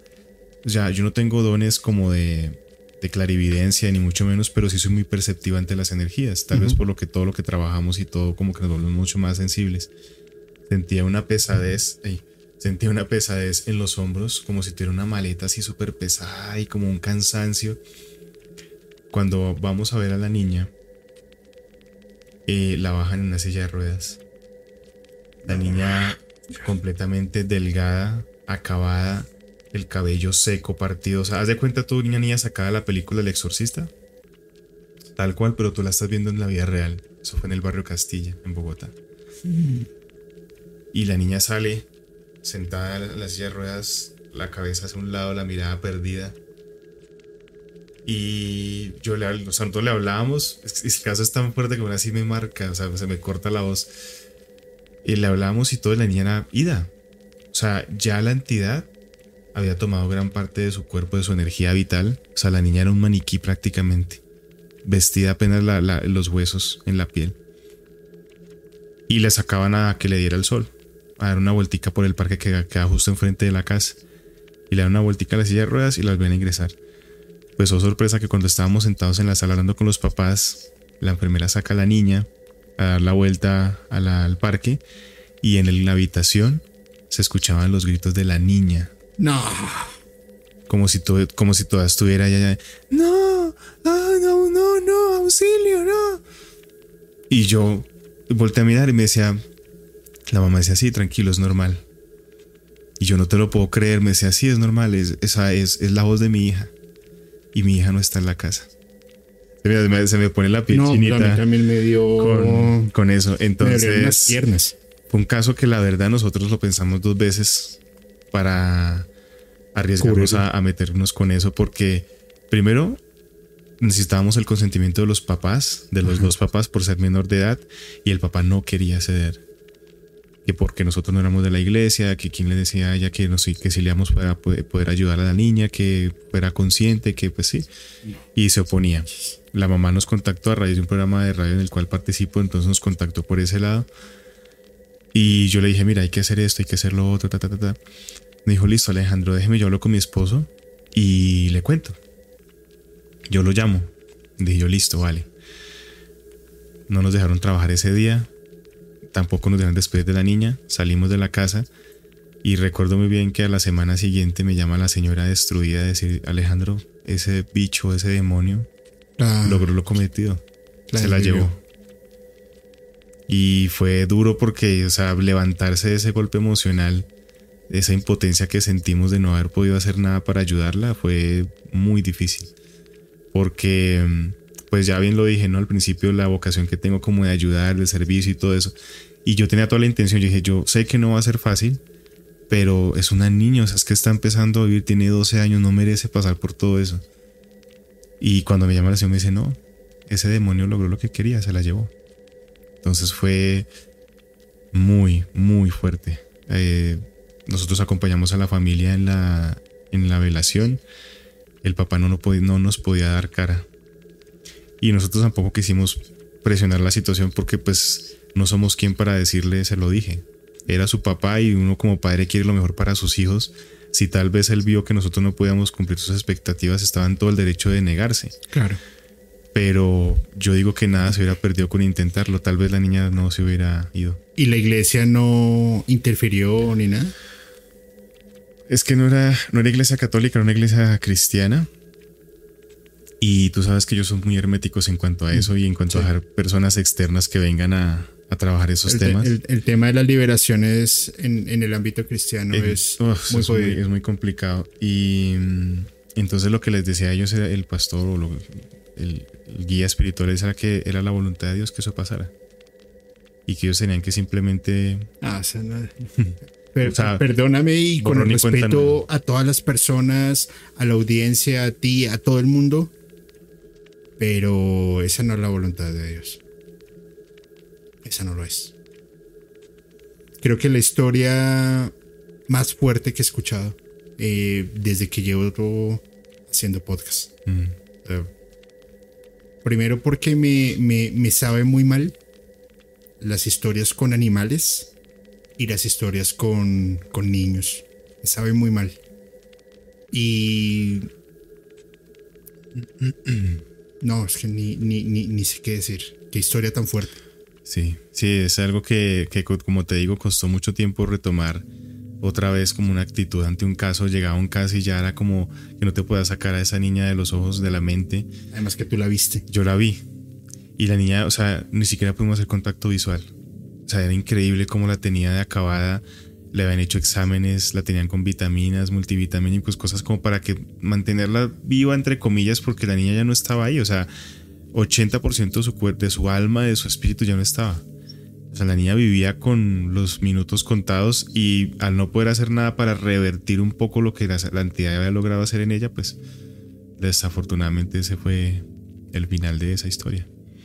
Que pudo haber tenido un final diferente, no lo sé tampoco, porque tampoco podía garantizar de que nosotros hubiéramos podido salvarla. No tienes una bola de cristal, pero, Pero al menos lo hubiéramos lo hubieras intentado. intentado. Uf, Dios. Vamos a ver la última evidencia, por favor. Uy, no, qué, qué historia tan impresionante. La de Kirin. Espere, venga, llame a mi hijo, llame a mi hijo. Corre más para allá, corre más para atrás. Tiene un- se tiene harta distancia eso ahí. Ahí ya no, más para adelante. Despacito, despacito. Ay, no alcanza a coger todavía. Excelente, y está- estamos con casi Nada, ¿no? sin luz. Por la infrarroja. Genial. Claro, es que se tiene infrarrojo. Exacto, lo que les decía con, ¿Quieres con ver? el Miremos el otro. Miremos el otro. Tiene algo detrás. Parce, se le pasó. Ay. ¿Sí? Fue Ah, bueno, hagamos una pausa para explicar eso y vamos con la otra que dice Kinect. Listo. Listo. Bueno, ¿qué estamos viendo acá? Estamos viendo una prueba con una cámara multiespectro que utiliza un software que cartografía la figura humana. Como ustedes se pueden dar cuenta en las imágenes, eh, hay un compañero que se para frente a la cámara y la cámara lo identifica y lo cartografía de pies a cabeza. Este sensor lo usan las cámaras Kinect de la Xbox 360. Hay una persona muy reconocida aquí en Colombia que maneja temas paranormales también, que es Daniel Tres Palacios, y es una persona que dice que a día de hoy no existe ningún aparato o dispositivo que te permita a ti hablar o tener contacto con fantasmas. Y en eso, Así es. en eso lo hablamos hace poco en un programa y estoy completamente de acuerdo. Pero también es cierto que hay evidencias caseras de niños que iban a encender la Kinect y el sensor detectaba dos figuras. Y la mimetizaba, Ajá. la dibujaba. Entonces, claramente el sensor no fue creado para eh, ve- ver o a- ayudarte a comunicar con fantasmas. Él, él cartografía figuras humanas y las retracta, las retracta. Y eso es lo que hacía. Entonces, en base a eso, esos sensores y, esos- y ese software se ha utilizado en la, en la investigación paranormal para tratar de que si hay figuras que nosotros no podemos ver con nuestros ojos, sabemos que las cámaras sí, pues que se, se presenten. Entonces, eso que estamos viendo ahí era una prueba que se hace para calibrar el sensor. El canal de voces ocultas tiene un evento representativo que es el campamento paranormal. Llevamos ya más de 10 ediciones eh, en, en- en- en- en esto de los campamentos y todos tienen una temática. Entonces está la Noche de los Muertos, que es con un medium y hace canalizaciones y todo el cuento. Hay campamento de astrología, hay campamento de enfrentar los miedos. Llevamos cucarachas, serpientes y la gente, después de que les hago una hipnosis muy rápida, tienen la oportunidad de ir a enfrentar sus miedos y coger una cucaracha en sus manos. Que, dicho por las personas que estuvieron en ese evento, yo nunca pensé tener un animal de estos en mi mano. Les tenía fobia, no, no, no los podía ni tocar ni ver. Y ese evento, pues, se lleva varias ediciones. ¿Qué pasa? Que el evento también tiene una prueba que es representativa, que es la prueba del miedo. La conduzco yo. ¿En qué consiste? El evento se hace en una casa abandonada con una historia muy oscura de asesinatos y muchas cosas. Pero uno uno de esas muertes que más resalta es de una chica a manos de una secta. Entonces em, a la chica se dice que le partieron las piernas. Eh, y en la siguiente prueba que vamos a ver a continuación, estábamos en el sótano, que es donde se cree que pasó todo este tipo de acontecimientos. Y le digo yo a Lili, párate enfrente mío, porque yo, la, la prueba consiste en que la persona baja, es un sótano completamente a oscuras, la persona baja durante un minuto. Y la prueba consiste en entrar en un círculo que está en el sótano, mientras que la Spirit Box está activa, amplificada, entonces se escucha por todo el espacio. Y la cámara multiespectro la está grabando. Ajá. ¿Mm?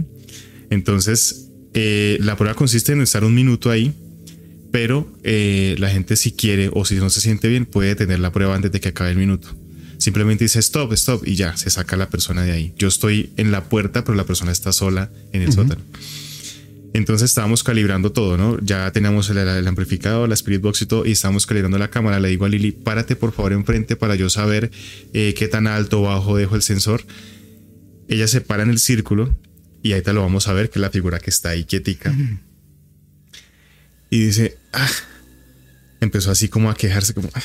Y le dije yo, ¿qué pasa? Me dijo, no, tengo mucho frío acá en este lado. Cuando dice eso, ¡pum! El sensor detecta una figura que está acostada en el suelo y lo que vendrían siendo las piernas son dos líneas así, como, como partidas. Ajá. Entonces todo el mundo entra en pánico. Habían cuatro personas conmigo de logística y no, pero mire, no sé qué. Entonces cuando yo, tratando siempre de corroborar que sea algo coherente, le digo, si me oyes, levanta el brazo derecho. Y se ve en la imagen, ustedes lo van a ver a continuación, cuando llegue y levanta el brazo y hace, Saluda. sí. Y es Ah. justo donde ella sentía el frío y pues coincidencialmente eh, cumple las características de esta mujer. Veamos la evidencia, por favor.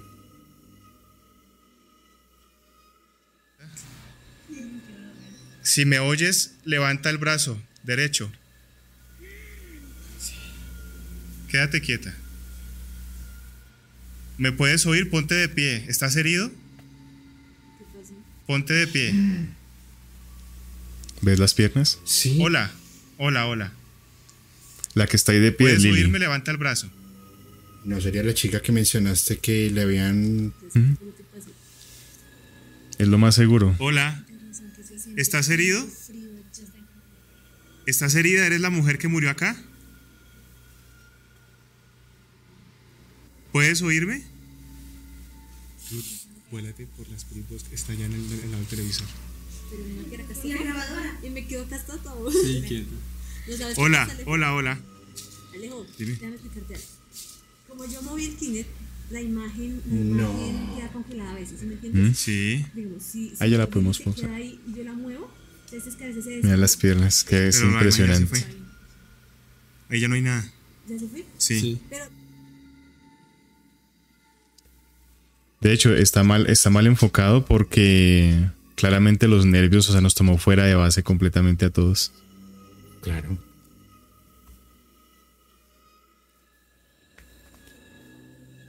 No sé si quedó. Ya, ahí estás. No, sí, ni, ni sé qué decirte. No, no sé qué decir. Lo único que te puedo decir es que estás cordialmente invitado. Vamos a hacer el evento en octubre. Sí, por favor. Es un sábado, van a amanecer un domingo. Ok.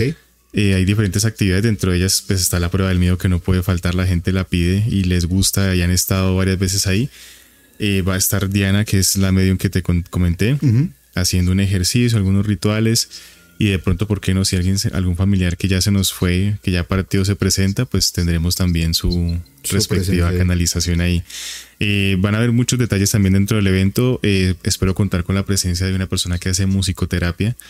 Y hay un ejercicio que ya hemos realizado varias veces y es que él toca la flauta, esta flauta indígena. No me acuerdo cómo es que se llama Sí. ahorita.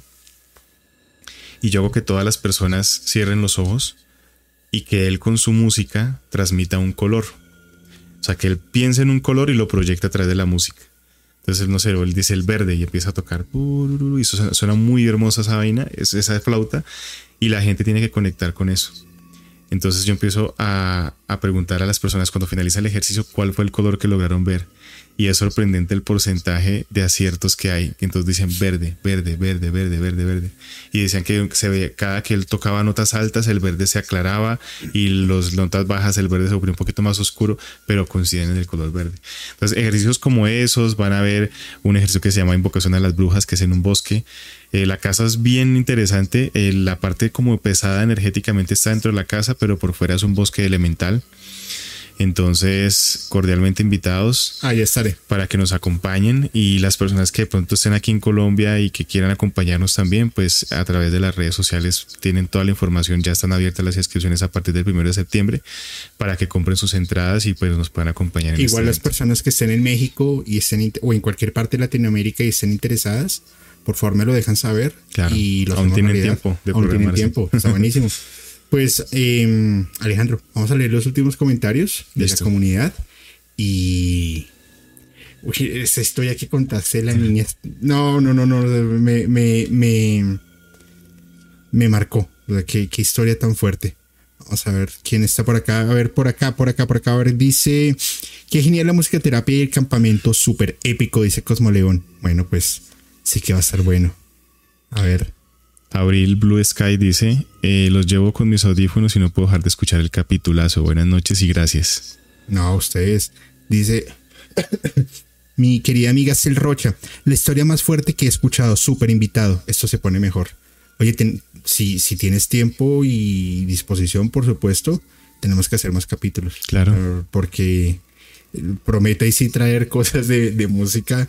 Porque en serio, me bajé del, del, del- del coche y es como si se me hubiera reseteado el cerebro. Y bueno, y me caí. Eso influyó también un poco. Se cae- sí, sí. Dice, Se caen las ideas. Eh, dice Reina Durán, muy triste la pequeña con eso, si no puedo. A la bestia, qué miedo, dice Cosmoleón. Miércoles, qué fuerte. Anabel Guzmán em, dice, qué horror. Es que la historia estuvo muy pesada. Qué historia tan fuerte. Hola, buenas noches. Saludos desde Colorado. Andrés Ríos Trujillo. Hola, Andrés. Un saludo enorme hasta Colorado. Yo también quiero ir, Julio. Bueno, pues se puede organizar un grupo y inclusive si sale gente, mucha gente desde un mismo punto, eh, hay posibilidad de poder conseguir tiquetes más económicos. Y no solamente que vengan al campamento, sino también hacer varias cosas que se, Claro. se pueden hacer aquí en Colombia, que es increíble. Mira, de hecho hay gente que se viene desde Medellín, el mismo día del campamento, y llegan acá súper temprano a Bogotá y van a los parques de diversiones, visitan museos y en la noche arrancan para el campamento. Pues, Alejandro, ¿qué último mensaje le quieres dar a la comunidad, por favor? Bueno, eh, para cerrar me gustaría eh, darles como recomendación a las personas que cuando toquemos temas paranormales siempre lo hagamos con mente abierta. Las posiciones radicales de tanto el que cree mucho y se sugestiona por todo no está bien. Y también el que se sienta a negar todo, pues no es la forma conveniente de uno tocar estos temas.